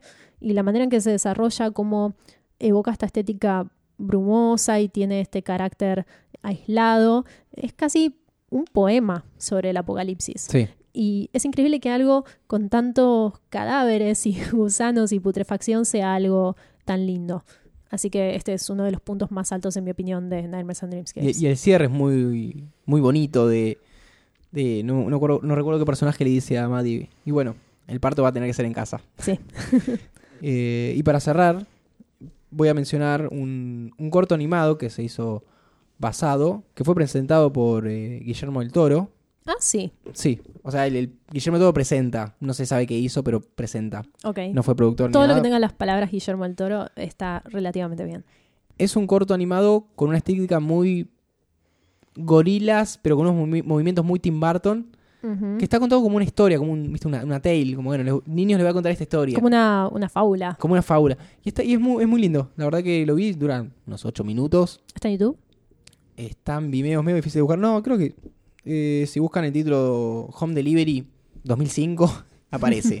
Ok. Eh, no lo no hice una, un gran research de, bueno, alta calidad, nada, pero para verlo está bueno y no recuerdo haber visto alguna adaptación o alguna película para niños sobre zombies. Se podría hacer una adaptación eh, fotográficamente muy linda de esta historia. Sí. Bueno, ya pasamos la mitad. pero como... La mitad. Sí, pero bueno, ahora vienen un par que son como... Vamos a hacer la... Quiero aclarar que hay un punto que yo tengo marcado, más o menos alrededor de la historia número 17, en que hay una nota que dice, aquí se empina la rampa en descenso de Nightmares and Dreamscapes. Así que todavía nos quedan un par de historias muy buenas antes de llegar hasta ahí. Creo que las dos que siguen son para, para contar rápido. Esto me recuerda cuando era chico y existía algo llamado Fútbol de Primera, que era un programa de televisión donde pasaban los domingos se resumen dos partidos. Y te pasaban los mejores partidos, un resumen de ponerle 20, River Boca 20 minutos. Sí, sí, me acuerdo. Chacarita, Chicago, eran dos minutos y medio del partido. Esto, vamos a hacer eso ahora. La estación de las lluvias, Rainy Season. sí. Es la historia de, nuevamente, una pareja de vacaciones que cae en un pueblo peculiar, Sin rockeros. esta vez sin roqueros, y es advertida por sus pobladores que esa noche deberían dormir en otro lugar, alejado del pueblo, porque van a llover ranas. Aparentemente Ah. es algo que sucede una vez cada siete años, pero aún así no les recomiendan quedarse. La pareja no les cree y se quedan. A la mitad de la noche llueven ranas. Y no solo eso, sino que no siguieron ninguno de los consejos de seguridad que les habían advertido y las ranas empiezan a caer dentro de la casa, haciendo que se den cuenta que no son simplemente ranas inofensivas, sino unos pequeños monstruos carnívoros que devoran a cualquiera en su camino. Y seguimos el recorrido de la huida de esta pareja que llega hasta el sótano y finalmente es devorada por las ranas. Eh, eh, a mí me había gustado mucho cuando leí Nightmares and Dreamscapes la primera vez. Creo que tiene un problema y es que la trama no es más que un... Bueno, al final, perdón por la desprolijidad, pero al final resulta que los pobladores siempre recibían una pareja en el aniversario de Claro, esta fecha, de esta estación, y los ofrecían como sacrificio. Em, el tema es que, más allá de eso, no hay una justificación a por qué lo hacen. Ellos no saben por qué lo ofrecen, ni si esto realmente tiene alguna consecuencia. Y creo que por eso esta historia puede contarse solo una vez, produciendo un efecto de Claro. sorpresa, digamos, y que de la segunda en adelante ya empieza a sentirse un poco más lavado, no se descubre nada nuevo en ningún punto de la Sí, historia. a menos que pase eso que decías vos, de que no llegue ninguna pareja. Claro, que ya sería otra historia. Ah, sí, es, es una historia divertida. La acción está tan bien narrada que va dirigiendo tus expectativas y tu interés por esta pareja y luego se siente una frustración muy grande cuando son devorados y no es sorpresa para nadie, pero King se revuelca en el gusto de escribir estas criaturas asquerosas y la baba y el moco y la sangre cuando son destruidas. Es una reversión de Graveyard Shift. Pero bíblico. Sí, sí, es algo, es algo así. Eh, Son familiares. Y hablando de animales, pasamos a My Pretty Pony, mi bonito pony, la historia número 14. Que no tiene nada que ver con un animal. Esta historia también la vamos a pasar rápido. My Pretty Pony es, en esencia, la conversación de un abuelo con su nieto, en que le cuenta, elaborando una metáfora sobre un bonito pony, cómo la vida se ve afectada por el paso del tiempo en las diferentes etapas. Y eso es todo. Pegó melanco, ¿qué pasó? Sí, sí. Pegó borracho melanco. No me parece mal. Lo que quiero decir es que ¿quién puede escribir lo que quiera? El tema es que, y lo hace. y lo hace, el tema es que no me parece apropiada para este compilado, sino más bien para otro compilado que fuera Lados B y rarezas de Stephen King, porque se termina diluyendo. Claro. Venimos de una historia de ranas carnívoras y pasamos a una reflexión, una transmisión de conocimiento familiar de un abuelo. hace un de- hay una, un salto muy pronunciado.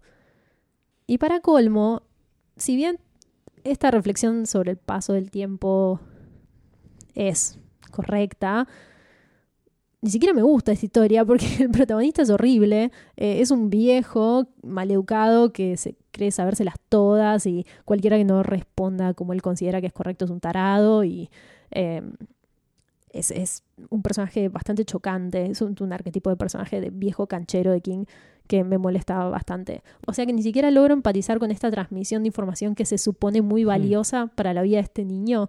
Em, y para colmo, la metáfora del pony es absolutamente desafortunada. Creo que el viejo podría haber dicho, no desperdicies tu tiempo porque es muy valioso y ahí podría haber terminado esta historia. Em, no me parece que encaje muy bien en este compilado. Y pasemos a una. Ahí está mi top 5, creo. Esta es una rarity que pertenece a este universo, al Sí. universo de Nightmares and Dreamscapes. Es una previously unpublished, un, un cuento que no se publicó anteriormente, que se escribe directamente para este compilado. No exactamente, pero sí, se escribe para televisión. Sí, es un guion televisivo, lo cual eh, cuando uno empieza a leer eh, es un poco molesto, al menos a mí me pareció Sí. como, "Ay, no, no, no me hallo acá, ¿cómo voy a seguir avanzando? Pero Es después le así. agarras la mano. Uno no está tan acostumbrado a leer guiones televisivos. Hay una diferencia con leer guiones teatrales. El televisivo tiene otro tipo de aclaraciones y tienes que hacerte más como la imagen. Sí, también es diferente la experiencia de leer un guion en vistas de adaptarlo a la pantalla Hmm. y leerlo en busca de la historia y la narrativa. Creo que como Es lectores el proceso de King, inverso. sí, pero como sabemos que nosotros no tenemos que filmarlo, estamos quizás buscando en esta historia algo que no tiene tanto que ver con las aclaraciones de cámara y ahí es cuando eh, se genera esta incomodidad con el formato. Estamos hablando de no se equivoca de número, que suena raro, pero que en inglés es sorry, right number. Uno cuando atiende el teléfono y alguien se equivoca dice se equivoca de número. En este caso, no se equivoca de número. Sí, estuvimos discutiendo antes de grabar si la traducción estaba bien Y está bien. resultaba que estaba bien. Pero es, raro leerlo. Ah. Tal vez el- en inglés, al tener el, el sorry adelante, es Sí, un poco ya, más ya potable. te predispone para la segunda parte de la oración. Bueno, ¿Cómo, ¿cómo explicar esta historia? Sí. ¿Quieres que la cuente yo? Contala vos, por favor. La historia narra una noche en la casa de una familia compuesta por madre, padre y dos o tres hijos. No recuerdo en este momento. Tres hijos. En que mm, la madre atiende un llamado telefónico que le está advirtiendo eh, sobre algo trágico. Ella no, no llega a escuchar exactamente las palabras, pero sí cree reconocer una voz que tiene que formar parte de su familia porque hay algo en, en ese sonido que a ella la remite a una persona Sí, de su sangre. Hmm. El tono de esta llamada es muy angustiante y ella se queda preocupada, por lo que empieza a llamar a personas de su familia para saber si eran ellos los que se comunicaron. Y todos les responden que no. Llama a su hija y a su hermana o a, o a su... No, llama a, a su hija que estaba en una escuela, no sé si como interna o qué, pero Sí, tenía miedo que no le esté gustando la, la nueva experiencia. Llama a su madre, que a tampoco su era. madre eso. Llama a su hermana, que no contesta, entonces sale disparada con, con el marido a buscar qué pasó. Ven que la, eso está- esta parte está, está buena, porque ven que la puerta está como rota, que Sí. es un quilombo la casa, la música está fuerte. Y al final estaba ella con el hijo durmiendo, tranquilos, pero bueno, explica, no, esto pasó por esto, esto pasó por lo otro. Sí, la conclusión es que ninguna de estas personas se había Hmm. comunicado. La noche continúa, cada uno en sus actividades, y nos va presentando la dinámica de estos personajes, cómo se llevan los hijos entre sí, cuán enamorada está ella de su, eh, de su marido, Que es escritor. que es escritor de terror. y a la mañana siguiente, si no recuerdo mal, el marido está muerto. Sí, lo encuentra Sí, tirado en el sillón porque se queda viendo tuvo una película. un ataque al corazón y murió. A partir de entonces se nos cuentan hechos sucesivos en la vida de esta familia, centrados en la protagonista que es Kate, la mujer que atiende el teléfono al principio del relato. Y eh, vemos cómo van avanzando sus vidas. O sea, hija se casa, ella se vuelve a casar con otro hombre, eh, sus hijos van progresando, etc. Pero Kate nunca supera la muerte de su marido. Ella tiene una cicatriz permanente por lo sucedido. Bueno, el mismo día que se casa la hija, es el aniversario del fallecimiento de su marido. Creo que Sí. eran Cinco años. cinco años después, Sí. una cosa así. Eh, de hecho, te, te dice, bueno, pantalla, cinco años después. Em, que, bueno, a mí me servía porque en un momento pensé que era un sueño que ya estaba teniendo, que el marido estaba muerto y eso fue como, ah, no, en el sueño no ves una pantalla dice cuántos años pasaron. Em, bueno, esa noche, ella va a la casa y como que, por lo que uno entiende, es que ella dice que está todo bien, pero claramente no lo supera, eh, ni siquiera habiéndose casado con otra persona después. Prende la tele y van a pasar una película basada en una novela de su marido, lo cual ella la angustia terriblemente, apaga el televisor, cae el teléfono y hay una voz que creo que es la del marido fallecido que le dice como a quién llamarías en caso de poder hacerlo. Y ella lo que hace es llamar a su casa en el pasado. Sí.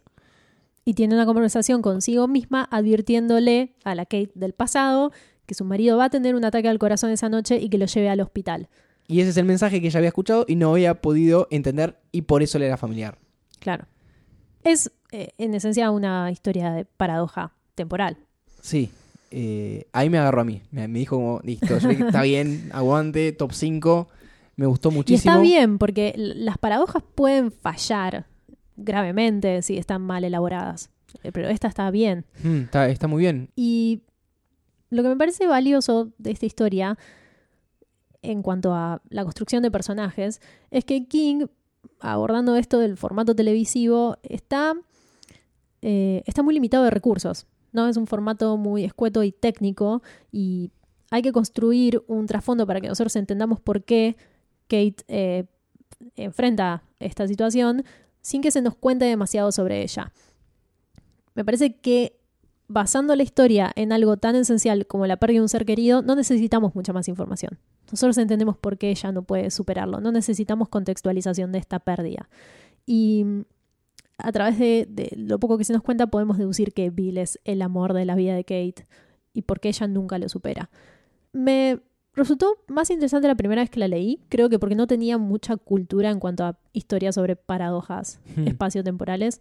Ahora quizás me resulta un poco predecible o, o lo consideraría como una opción cuando empiezo a leer la historia y veo que no se resuelve de la manera que Kate quiere resolverlo. Cuando leo la parte del llamado telefónico, tanto que dije como, la están Claro. llamando de otro espacio-tiempo.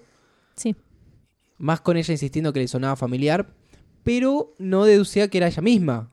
Pensaba que era la hija desde el futuro, la hija desde el pasado, eh, Claro. o la hermana, pero no que era ella misma. sí. Por eso me parece que está, que está bien construida. Porque si bien puede resultar predecible este elemento, la manera en que sucede es justificada y es contundente. Porque la razón de ser de esta paradoja no es arbitraria. Si hay algo que todas las personas querrían hacer si pudieran, es advertirse a sí mismas sobre algo terrible que les va a pasar. Sí. Es cambiar el curso de sus vidas cambiando lo peor que les haya sucedido. Eh, ya sea eh, la muerte, el abandono, una mala decisión, etc. Entonces, esta trama tiene su raíz en el sentimiento de desesperación de Kate. Y no nos importa tanto por qué se pliega de esta manera el espacio-tiempo, sino la oportunidad que ahí se presenta para ella. Y lo, triste es que nos enteramos cuando ella tiene esta oportunidad que en realidad no existe, porque si está haciendo el llamado es que Bill ya murió. Eh, así que en esta versión de tiempos solapados, en realidad lo sucedido no puede modificarse o Mm. esta llamada no, no existiría. Y siempre va a estar esa interferencia en la que ella no va a poder decir lo que quiere Claro. decir. Sí, es interesante. Como Es, una historia un muy triste. Sí, que queda en un loop. Es muy triste. eh, Es, es, es un relato muy escueto y muy, muy digno en Sí. cuanto a la temática, precisamente por estos elementos que la enriquecen. No es la paradoja por la paradoja, sino que está contextualizada y hay un accionar muy sentido por parte de los personajes. Así que este es, es un relato que me parece muy, muy lindo. a pesar de la forma en que está escrito. Sí, yo me pregunto por qué logró transmitir todo esto y construir todo esto en un guion para televisión y después cuando tiene que adaptar un relato suyo hace cualquier cosa. No lo sé, no lo sé. ¿Sabes el tipo, Tal la vez cantidad hay- de preguntas que me, que me Tal vez hay- produce hay- este libro? Hay algo más, hay los directores no llegan a leer bien los guiones los hablan mal. Hay una anécdota al final de, de las notas de, de este libro y es que se lo quisieron vender a Steven Spielberg y no lo quiso. No lo quiso para cuentos asombrosos. Viste que nosotros siempre sí, sí, sí. decimos, no lo quiso porque él buscaba algunas historias un poquito más felices. Eh, Los, mí- que, los que lo queremos mucho a Spielberg podemos entender por qué. De todos modos, pero son todas la felices. dejó pasar. Las redes Igual, pero para, para, para cuentos asombrosos, para mí no eran todas felices. Para mí tampoco. Eran súper perturbadoras. Si yo soy como soy ahora es por culpa de cuentos asombrosos. Y eso ya es hablar muy mal contra Spielberg. Yo creo que tenían una vueltita de felicidad, puede ser. No, no. Para mí algunas no. Por ejemplo, ¿te acuerdas de alguno o no? Me acuerdo de una de un tipo que se queda en un pozo buscando diamantes, pero después la voy a googlear y te la voy a Sí. contar bien, ¿te la acordás? Sí, pero la mujer sobrevive. Pero él no. Pero por su avaricia. Porque, ¿Cómo te acordás? Porque lo vimos unas cuantas veces. Básicamente en ese pozo él ponía Sí. un.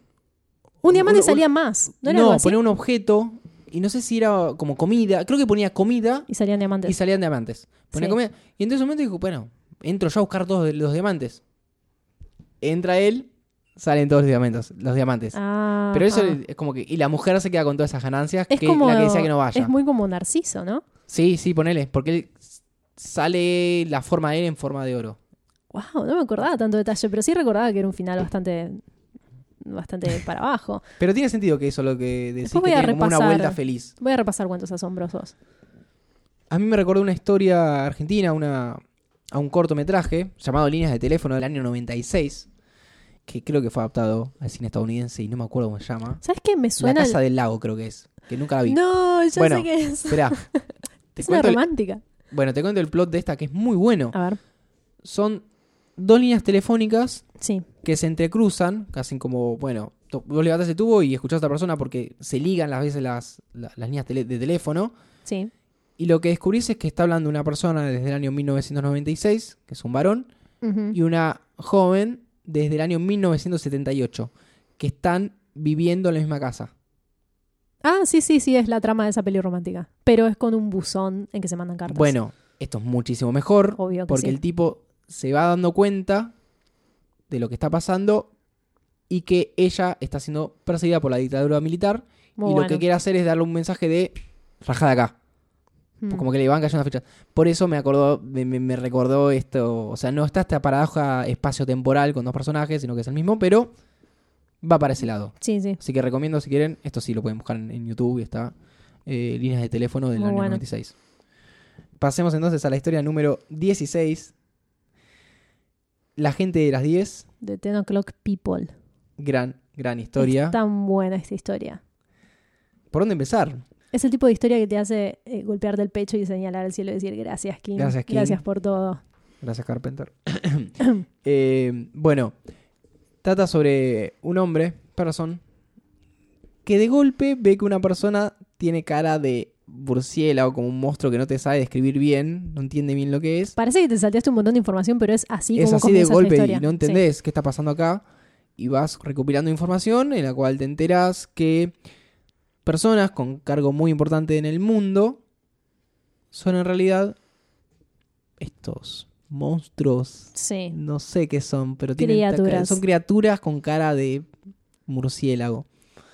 Parece un poco bizarro, pero tiene un sostén muchísimo más interesante, que es que a estas personas, a estas criaturas, Sí. solamente las ven aquellas personas que en, un, en algún momento fueron muy fumadoras, no pudieron dejar, pero encontraron un punto medio, un balance de, bueno, ni dejo el cigarrillo, ni me fumo dos cartones por día. Sino ahí. Sí. Y eso se entiende que produ- produce alguna suerte de reacción química, neurológica o lo que sea, que permite que vean estas criaturas. Hay como un, un error en la Matrix de estas criaturas que Sí. permiten que sean descubiertas. No contaban con los fumadores que no fumaban tanto. Claro. Sí. Eh, Y se, se revela a través de este descubrimiento que hay una conspiración de estas criaturas que manejan el poder y que, además de controlar la sociedad, hacen desaparecer gente sin ninguna consecuencia porque pues son gente murciélago y pueden Sí. hacer lo que quieren. Esta historia empieza muy, muy arriba y nunca baja. hmm. Es, toda esta historia es maravillosa y nos vamos adentrando con este personaje en una nueva realidad y entendiendo cuáles son los peligros de eh, este conocimiento adquirido. Em, hay una sensación de paranoia que va guiando el relato hasta su desenlace, que es, de hecho, una reunión de personas que forman parte de una rebelión, de una resistencia, y resulta ser una trampa en la que son traicionados. Como en otras historias cortas de King, el arco del personaje principal, este tipo Brandon Pearson, abre una puerta digna de una novela. Este- Sí. Esta historia tiene muchísimo potencial. Porque empezamos viendo a una persona que, que es una víctima y de repente le cae este conocimiento sin que lo busque, tiene que decidir qué hacer con eso. Es protegido por alguien que maneja la situación muchísimo mejor que él, que es un muchacho que se le acerca antes de que él grite eh, ante la visión horrible de este monstruo y lo instruye sobre lo que está sucediendo. Este personaje se llama Duke Rinman. Y contra todo pronóstico, Pearson termina liderando una revolución con un grupo de Mm. supervivientes después de esta traición que se da en la reunión. Casi como si su destino hubiera estado sellado desde el principio y nosotros no lo supiéramos. Lo que vemos es cómo él se transforma en este futuro líder y, bueno, y es un gran recorrido. A mí me gustó muchísimo esta historia. A pesar de que al principio encontraba puntos en común con otras eh, Sí. de otros autores, pero esta vuelta de encontrar al tipo que es un distinto, el, el que fracasó en dejar de fumar, pero siente que pro- progresó un poquito porque no fuma tanto como antes. Eso que estás diciendo es eh, un punto muy interesante sobre The Ten O'Clock People, porque se construye una relación entre algo muy mundano, Hmm. que es eso, ¿no? Ese, ese fracaso, pero un poco éxito personal, que lleva a la situación de bajar a fumar todos los días en el mismo horario y cómo se construye acá un grupo invisible de gente que tiene, que hace exactamente lo mismo, y cómo se contrapone esto con algo gigante que está fuera de la realidad terrenal, que incluye la capacidad de ver algo que nadie más ve. Se podría decir que tiene cierto mensaje sobre la organización de las clases trabajadoras o de la clase media Hmm. contra la tiranía, o por lo menos el cuestionamiento de eso, ¿no? La posibilidad de ver que hay algo ahí que no está del todo bien. Sí, como unas máscaras que caen. Exacto. Y esto nos remite, o por lo menos a mí me lo recordó con No, también, mucha ¿eh? intensidad a la película de John Carpenter, They Live, que es fantástica y tiene mucho que ver con la idea de ver la realidad, eh, pero en ese caso a través de unos anteojos negros que operan como un- una suerte de filtro y permiten ver que hay una conspiración de gente robótica y de mensajes subliminales que nos están controlando. Sí, eh, y está bueno en Carpenter, que creo que en King también está, que va más allá del monstruo, del ser de otro planeta que te domina y controla las sociedades, Sí. sino que te están diciendo que esto es así, que esto Sí, ya sí. funciona así. Sí, y que hay, hay muchos aspectos de esta dominación que tienen que ver también con la publicidad para subvertir, con el capitalismo, con el control de masas a través la, de los medios, la sociedad de control. la vigilancia, sí, tal cual. Hay una escena en la película de Carpenter que a mí me gusta mucho, porque dice mucho sin ser literal y hasta siendo casi ridícula, que es una pelea de puños que dura casi ocho minutos en que un personaje está intentando que otro se ponga los anteojos y vea lo mismo que él ve. Eh, Encima, lo- los personajes, los actores son luchadores de lucha libre. Todo es, eh, es como muy absurdo y a la vez habla muy claramente sobre lo difícil que es lograr que la gente salga de esa posición de comodidad y vea algo que va a destruir su estructura. Y que está enfrente tuyo y no, Está no lo ves. enfrente, sí. Y también cuán difícil es para una persona que lo ve poder relacionarse con Claro. otro, poder entender cómo esta persona se niega a compartir esa realidad solo por miedo o mm, etcétera. Es muy interesante They Live. Encima estéticamente es hermosa y está llena de momentos memorables. Eh, nada, vean They Live. Sí, vean The Live y lean también eh, La gente de las 10. Esta historia es excelente, me parece de lo mejor de esta colección y de lo mejor que ha escrito King en general, mismo con todas estas similitudes con la historia de, de Carpenter, porque creo que el- la estructura es distinta, el arco es diferente, Hmm. el ojo está puesto en, en otro tipo de construcción. Igualmente, no por nada esto se publica por primera vez en este, en este compilado. Esto Sí. no está escrito así nomás, sino que es muy sólido, es muy contundente. Tengo escrito acá en mis notas que a partir de ahora em, se empina la rampa en descenso de este compilado. ¿Te acordás cuando lo mencioné antes? Sí. Ahora se viene. Bueno, hay dos opciones. O te bajás de la montaña rusa o te ajustás el cinturón. Y eh, ya- ¿cuánto éramos ya? bueno, vamos a hablar entonces, o vas a hablar más bien vos, eh, de Crouch End del año Sí. 1980, Ajá. que no tiene traducción, se llama Crouch End. Ah, en se llama español. Crouch End porque creo que era el nombre de una calle. Otra historia de una de una pareja ante una situación sobrenatural que empieza narrada desde una estación de policía a la que llega una mujer desesperada diciendo que su marido desapareció. Em, esta mujer está totalmente fuera de sí. Pareciera que experimentó algo mucho más allá de una simple desaparición y cuando se nos empieza a contar esta historia resulta que pasó algo, ¿no? Se abrió algún tipo de grieta surreal en el trayecto de esta pareja que terminó por tragarse a su marido. En sí, no hay mucho más que explicar. Creo que quienes hayan leído Lovecraft, si, si les contamos que esto tiene que ver con los mitos de los antiguos y Cthulhu, o como se pronuncie, esta historia está, está basada en, ese, en esa mitología y las imágenes surreales y fuera de este mundo que se describen, así como las consecuencias, eh, tienen que ver con los relatos de Lovecraft. Pero igual que sucedió con Jerusalem Slot en Night Shift, no sé si recordás. Sí. ¿Cómo olvidar eso? ¿Cómo olvidarlo? Era larguísimo. Meterse en el mundo de Lovecraft desde el estilo no le funciona particularmente bien a King. No obstante, quiero decir algo que tiene que ver con un capítulo anterior y es que hubo una vez que sí le funcionó, que fue cuando escribió Revival y creo detectar por las diferencias con Crouchent por qué ahí sí y acá no. Em, y es de nuevo por su herramienta que son los personajes. Hmm. En Revival, King toma una mitología y la introduce en un mundo que está creado por él. Es algo que no parece suceder en este relato. Parece que se está metiendo en un mundo alternativo fuera de este mundo, en cierto modo, cuya naturaleza no maneja también. Y creo que ahí está el error. No lo toma y lo trae a su mundo, sino que intenta eh, adentrarse en otro. Juega de visitante. Juega de visitante, tal cual, gracias. Es un relato prescindible, pero en vistas de lo que fue Revival, pueden escuchar un poco sobre eso en el episodio 9. Eh, podemos decir que mejoró esta intención de acercarse a Lovecraft eh, con el tiempo, si bien le llevó bastante tiempo, porque este cuento es de 1980. Siguiente. El siguiente es La casa de Maple Street. Sí, La casa de Maple Street. La historia de cuatro hermanitos que viven con un padrastro que los trata bastante mal, no solo a ellos, sino también a su madre, que aparentemente no ha superado muy bien la muerte del padre de ellos.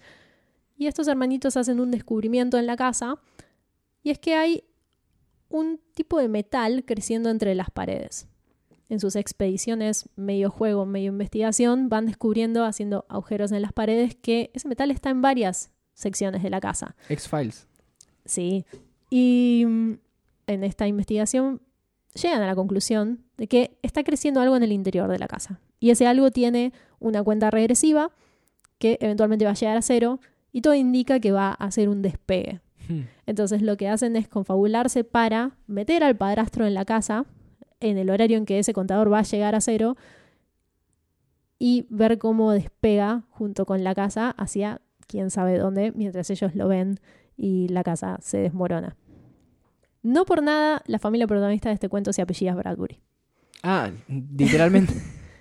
Es un homenaje a Bradbury desde el género, desde los temas que incluyen la relación entre niños y adultos, como hablamos también con, sobre Suffer the Little Children, eh, naves espaciales, el contraste entre juego y realidad. Hay dos historias de Sí. Bradbury que me recuerdan. eh, que una es esa en la que hay una sala en la casa en la cual hay una suerte de realidad virtual. Sí, hablamos sobre esa. Se llama, eh, se llama La Pradera, si no me equivoco. La charlamos, creo que en el episodio de Shining. Probablemente, sí, probablemente. Sí, de Belt. Eh, de Belt. y por otro lado, la historia, porque ya hablabas de una nave, de este padre que les hace creer que en el patio están construyendo una nave. Sí, esa, esa es la que iba a mencionar. Se llama The Rocket, de 1950. Es una historia hermosa, pero en, es el absoluto opuesto de esta Hmm. porque es pura fantasía y amor. Sí, es el, el amor del padre y, y Sí, acá sí. es el odio de este padre. Es una historia hermosa sobre un padre que construye un cohete hecho de basura, si mal no recuerdo, pero sabiendo que la expedición a Marte no puede hacerla con toda su familia, eh, tiene un vuelo simulado con ellos en que van creando juntos la fantasía de estar volando, pero en realidad es una nave que nunca despega, pues está hecha de basura. Em, pero es una historia muy sentida y muy, muy conmovedora, que es un rasgo particular de Bradbury que a mí me gusta mucho y es la humanización dentro de la ciencia ficción Ajá. y las posibilidades del progreso. Tiene algunas cosas lindas esta historia, me parece linda la dinámica entre los personajes, eh, la hermandad entre ellos eh, y la acción está bien narrada, pero es en sí bastante predecible y no, no tan explicable como me gustaría que fuera, porque ha- hay como una contrariedad entre que crezca algo orgánico y que eso sea una nave. Eh, Hmm. ta- En mi opinión no funciona tan bien. Hubiera preferido que la nave esté hecha de basura. Así que me quedo con Bradbury. El quinto fragmento, 1972, la historia número 19 de este compilado. Si no me equivoco, esta historia fue escrita por Richard Bachman. En mis notas dice Richard Bachme. y se ve a que cuenta la historia de un tipo que está buscando eh, un fragmento de un mapa ¿Sí? para completar, junto con otra serie de fragmentos, eh, las directivas para encontrar un tesoro. Y en el interim, bueno, ese es un relato bastante policial en que hay mucho diálogo plástico de televisión y armas de fuego. Em, Siguiente. siguiente. Vamos a esta historia que escribió para The New Adventures of Sherlock Holmes en el año 87, que es The Doctor's Case, el caso del doctor. Sí, Yo no soy muy fanático de Sherlock Yo Holmes. tampoco. He leído algún que otro relato. Están buenísimos, pero nunca me hallé en... yo creo que leí uno solo. ¿Sí? Sí, tiene muchos eh, cuentos cortos y creo que son cuatro o cinco novelas. Hmm. Em, creo que leí un solo cuento corto.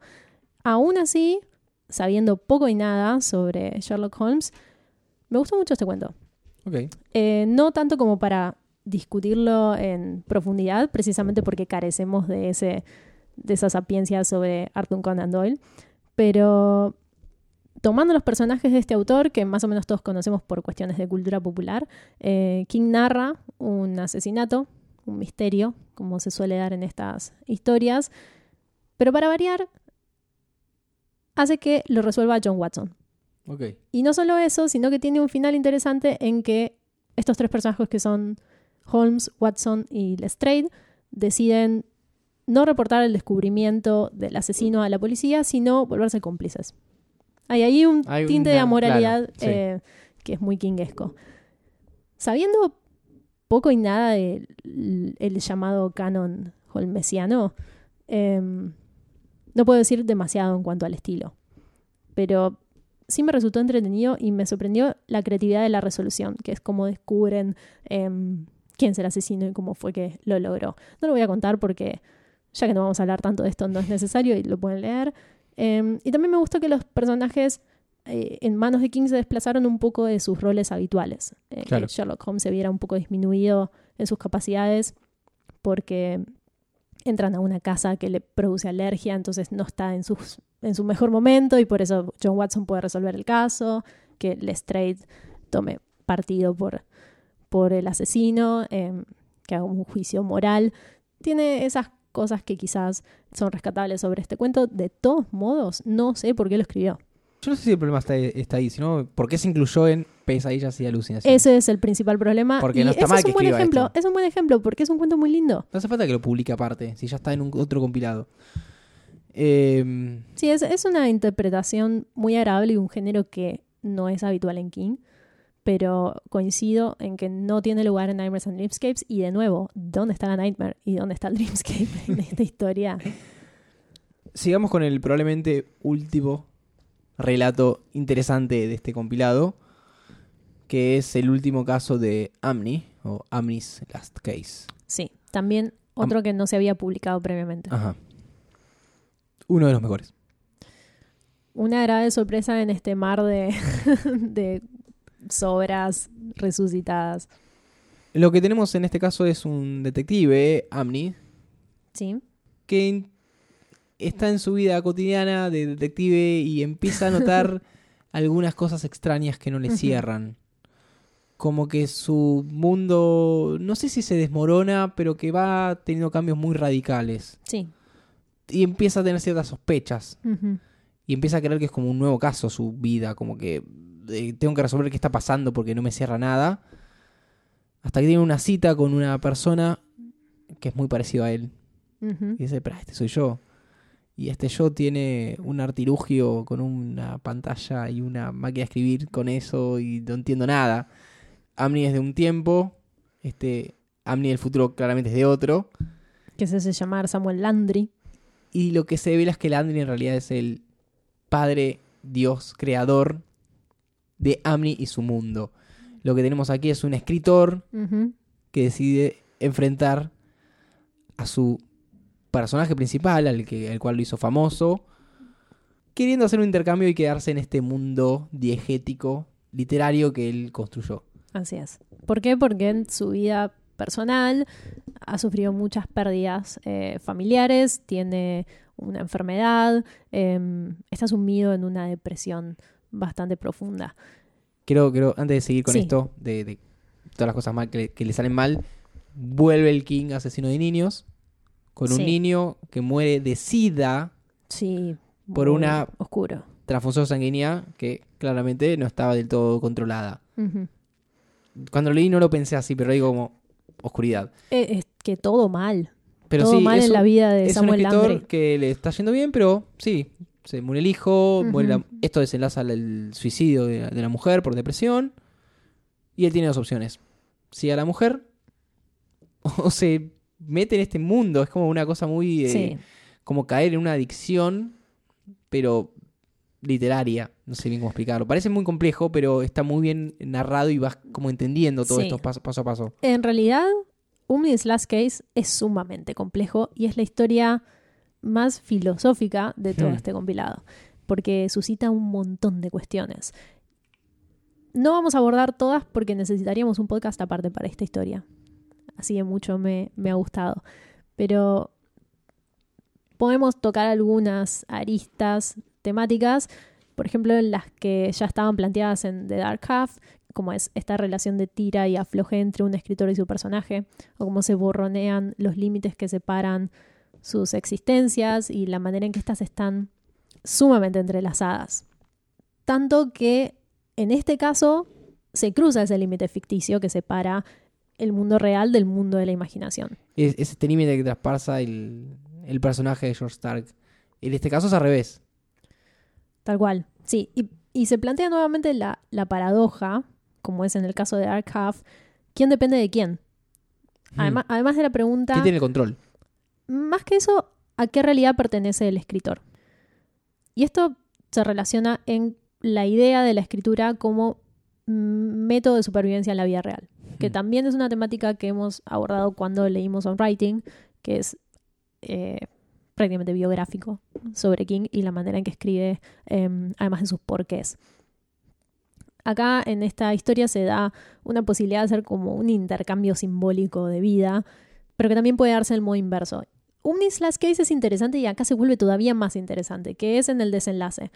Cuando Landry le roba la vida al personaje, el personaje pasa a formar parte de la previa realidad de Landry, que sería la nuestra, con Sí. todos los problemas que eso implica, ¿no? Empieza a sufrir todos los conflictos de, em, del capitalismo, de la sociedad de masas, del desarrollo tecnológico, porque él supuestamente es de una época anterior y la globalización no le, no le cae muy bien. Entonces empieza a sentir en su cuerpo las consecuencias de esta modernización.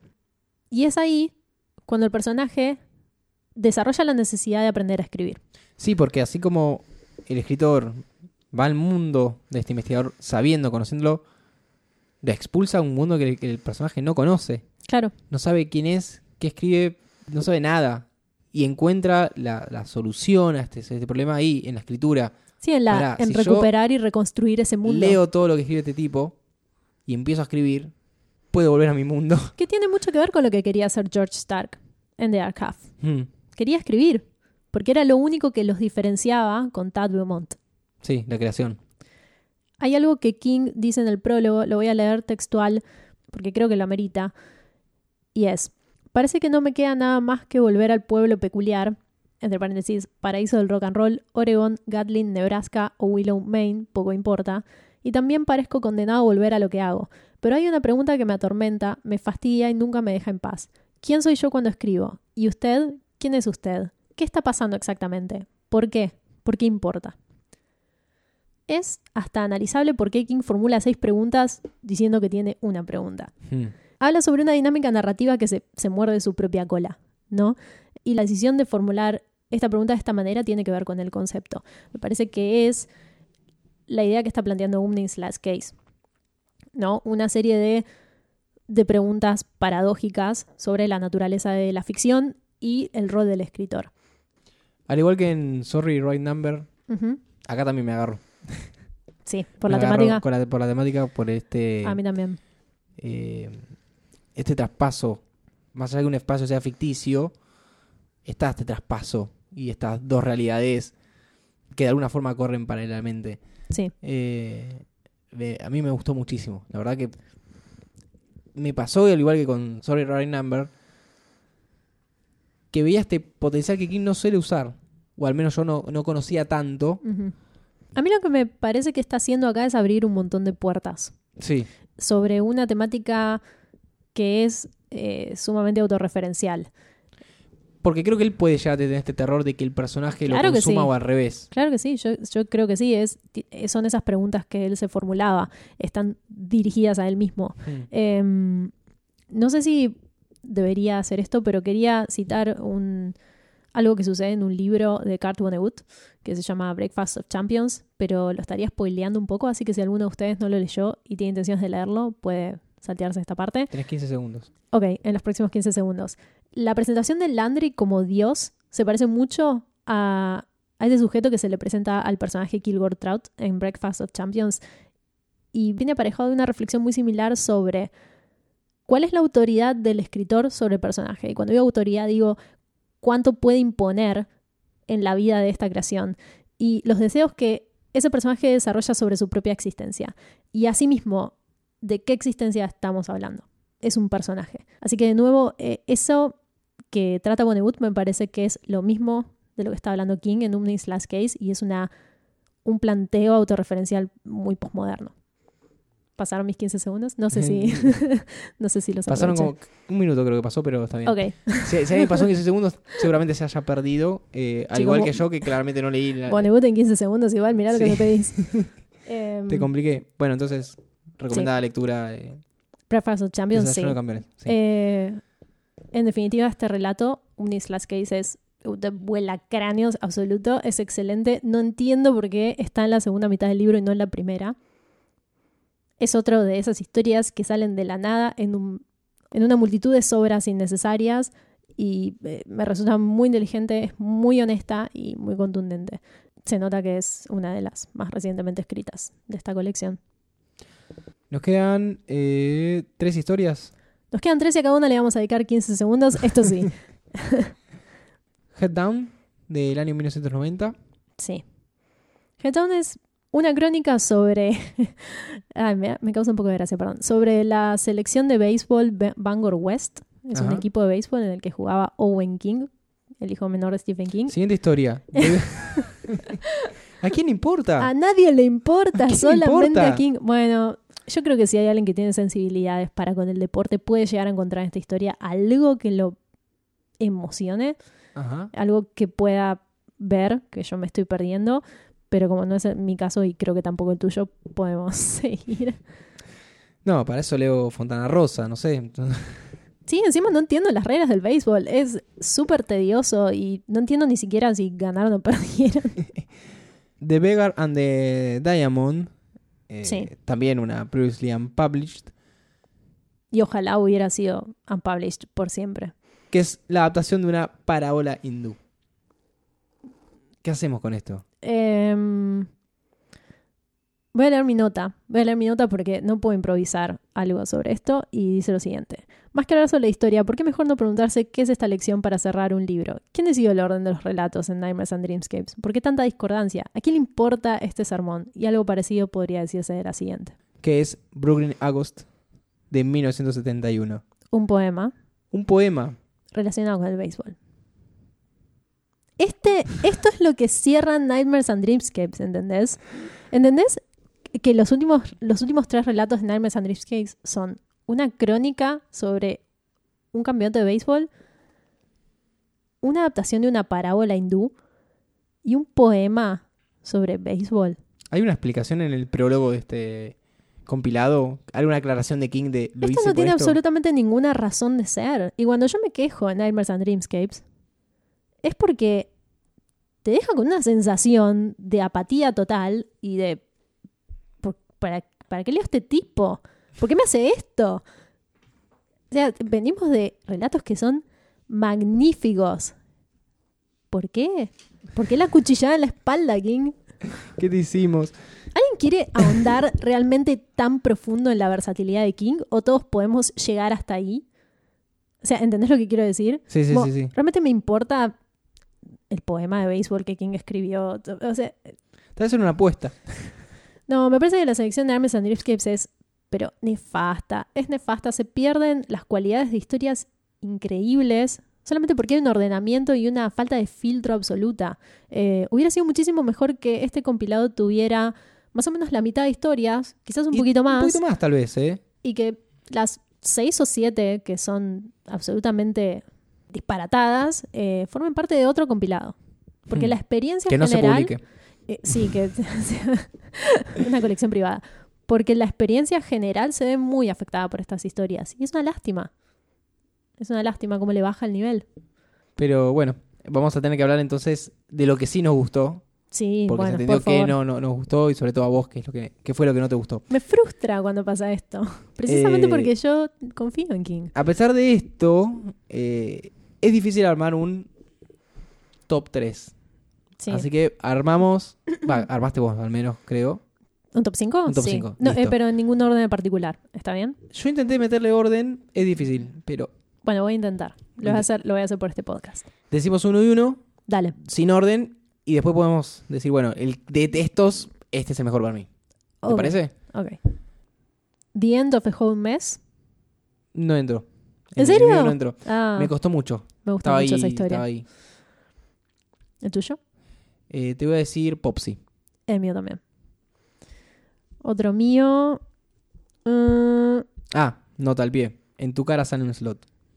sí, olvídate. Olvídate. Y de Night Flyer, ni hablar. No entró en mi top 5, pero solamente porque me vi Bueno, obligada a elegir entre Popsy y The Night Es Flyer exactamente lo mismo yo. por cuestiones de, de justicia. Y Popsy tocó mi corazón. Em, otro mío, Sorry Right Number. Esta, coincidimos en ese porque claramente no, no podía faltar. Es muy meritorio. Eh, sí, qué lindo que son los mensajes en el tiempo. La verdad que esa fue mi, mi conclusión. De acá nos vamos a ver la película de Sandra Bullock y La Casa del Lago. Te ¿Otro tiro tuyo? uno. Eh, The Ten O'Clock People. Sí, por favor. Conspiraciones Corazón. People. Yo lo que fui haciendo es meter uno por temática. Yo hice algo parecido. Porque, como decíamos recién, sacar... eh, sí, ¿cómo ordenás este desastre? Bueno, sí, Último mío, Umnis Last Case. está también. ¿Y cuál es el que tenemos diferente? Vos mencionaste Yo dije eh, The End of the Whole Mess, y yo te digo Home Delivery. Home Delivery. Esa era, esa era mi otra opción. Que se quedó afuera por un pelo. Pero es hermoso ese relato. ¿Y cuál sería para vos de, de, estos- de esta selección de cinco el, el destacado? Mm, por una cuestión de... Porque me parece que engloba muchas de las características preponderantes de King y de lo que lo han hecho millonario y famoso, pero sobre todo querido, de Ten O'Clock People. Está bien. Eh, yo tenía uno ya escrito. Yo para, para mí era Home Delivery Sí, como el mejor. Pero recién que hablamos de Amnis Last Case dije, este lo tengo que subir un Y poquito sí. más. Y acomodé todo. reacomodaste. Sí. Así que bueno, esos son los nuestros recomendados. eh, por más de que ya hayan leído las historias o como en mi caso no leyeron todas y quieren leerlo, es lo que recomendamos. Yo no recomendaría particularmente que lean todas a menos que les interese mucho el despliegue de habilidades de King en temáticas variadas. Eh, a mí me gusta todo tipo de literatura, pero honestamente si quisiera leer a Arthur Conan Doyle, leería a Arthur Conan Doyle y lo mismo digo sobre Lovecraft y sobre las parábolas hindús.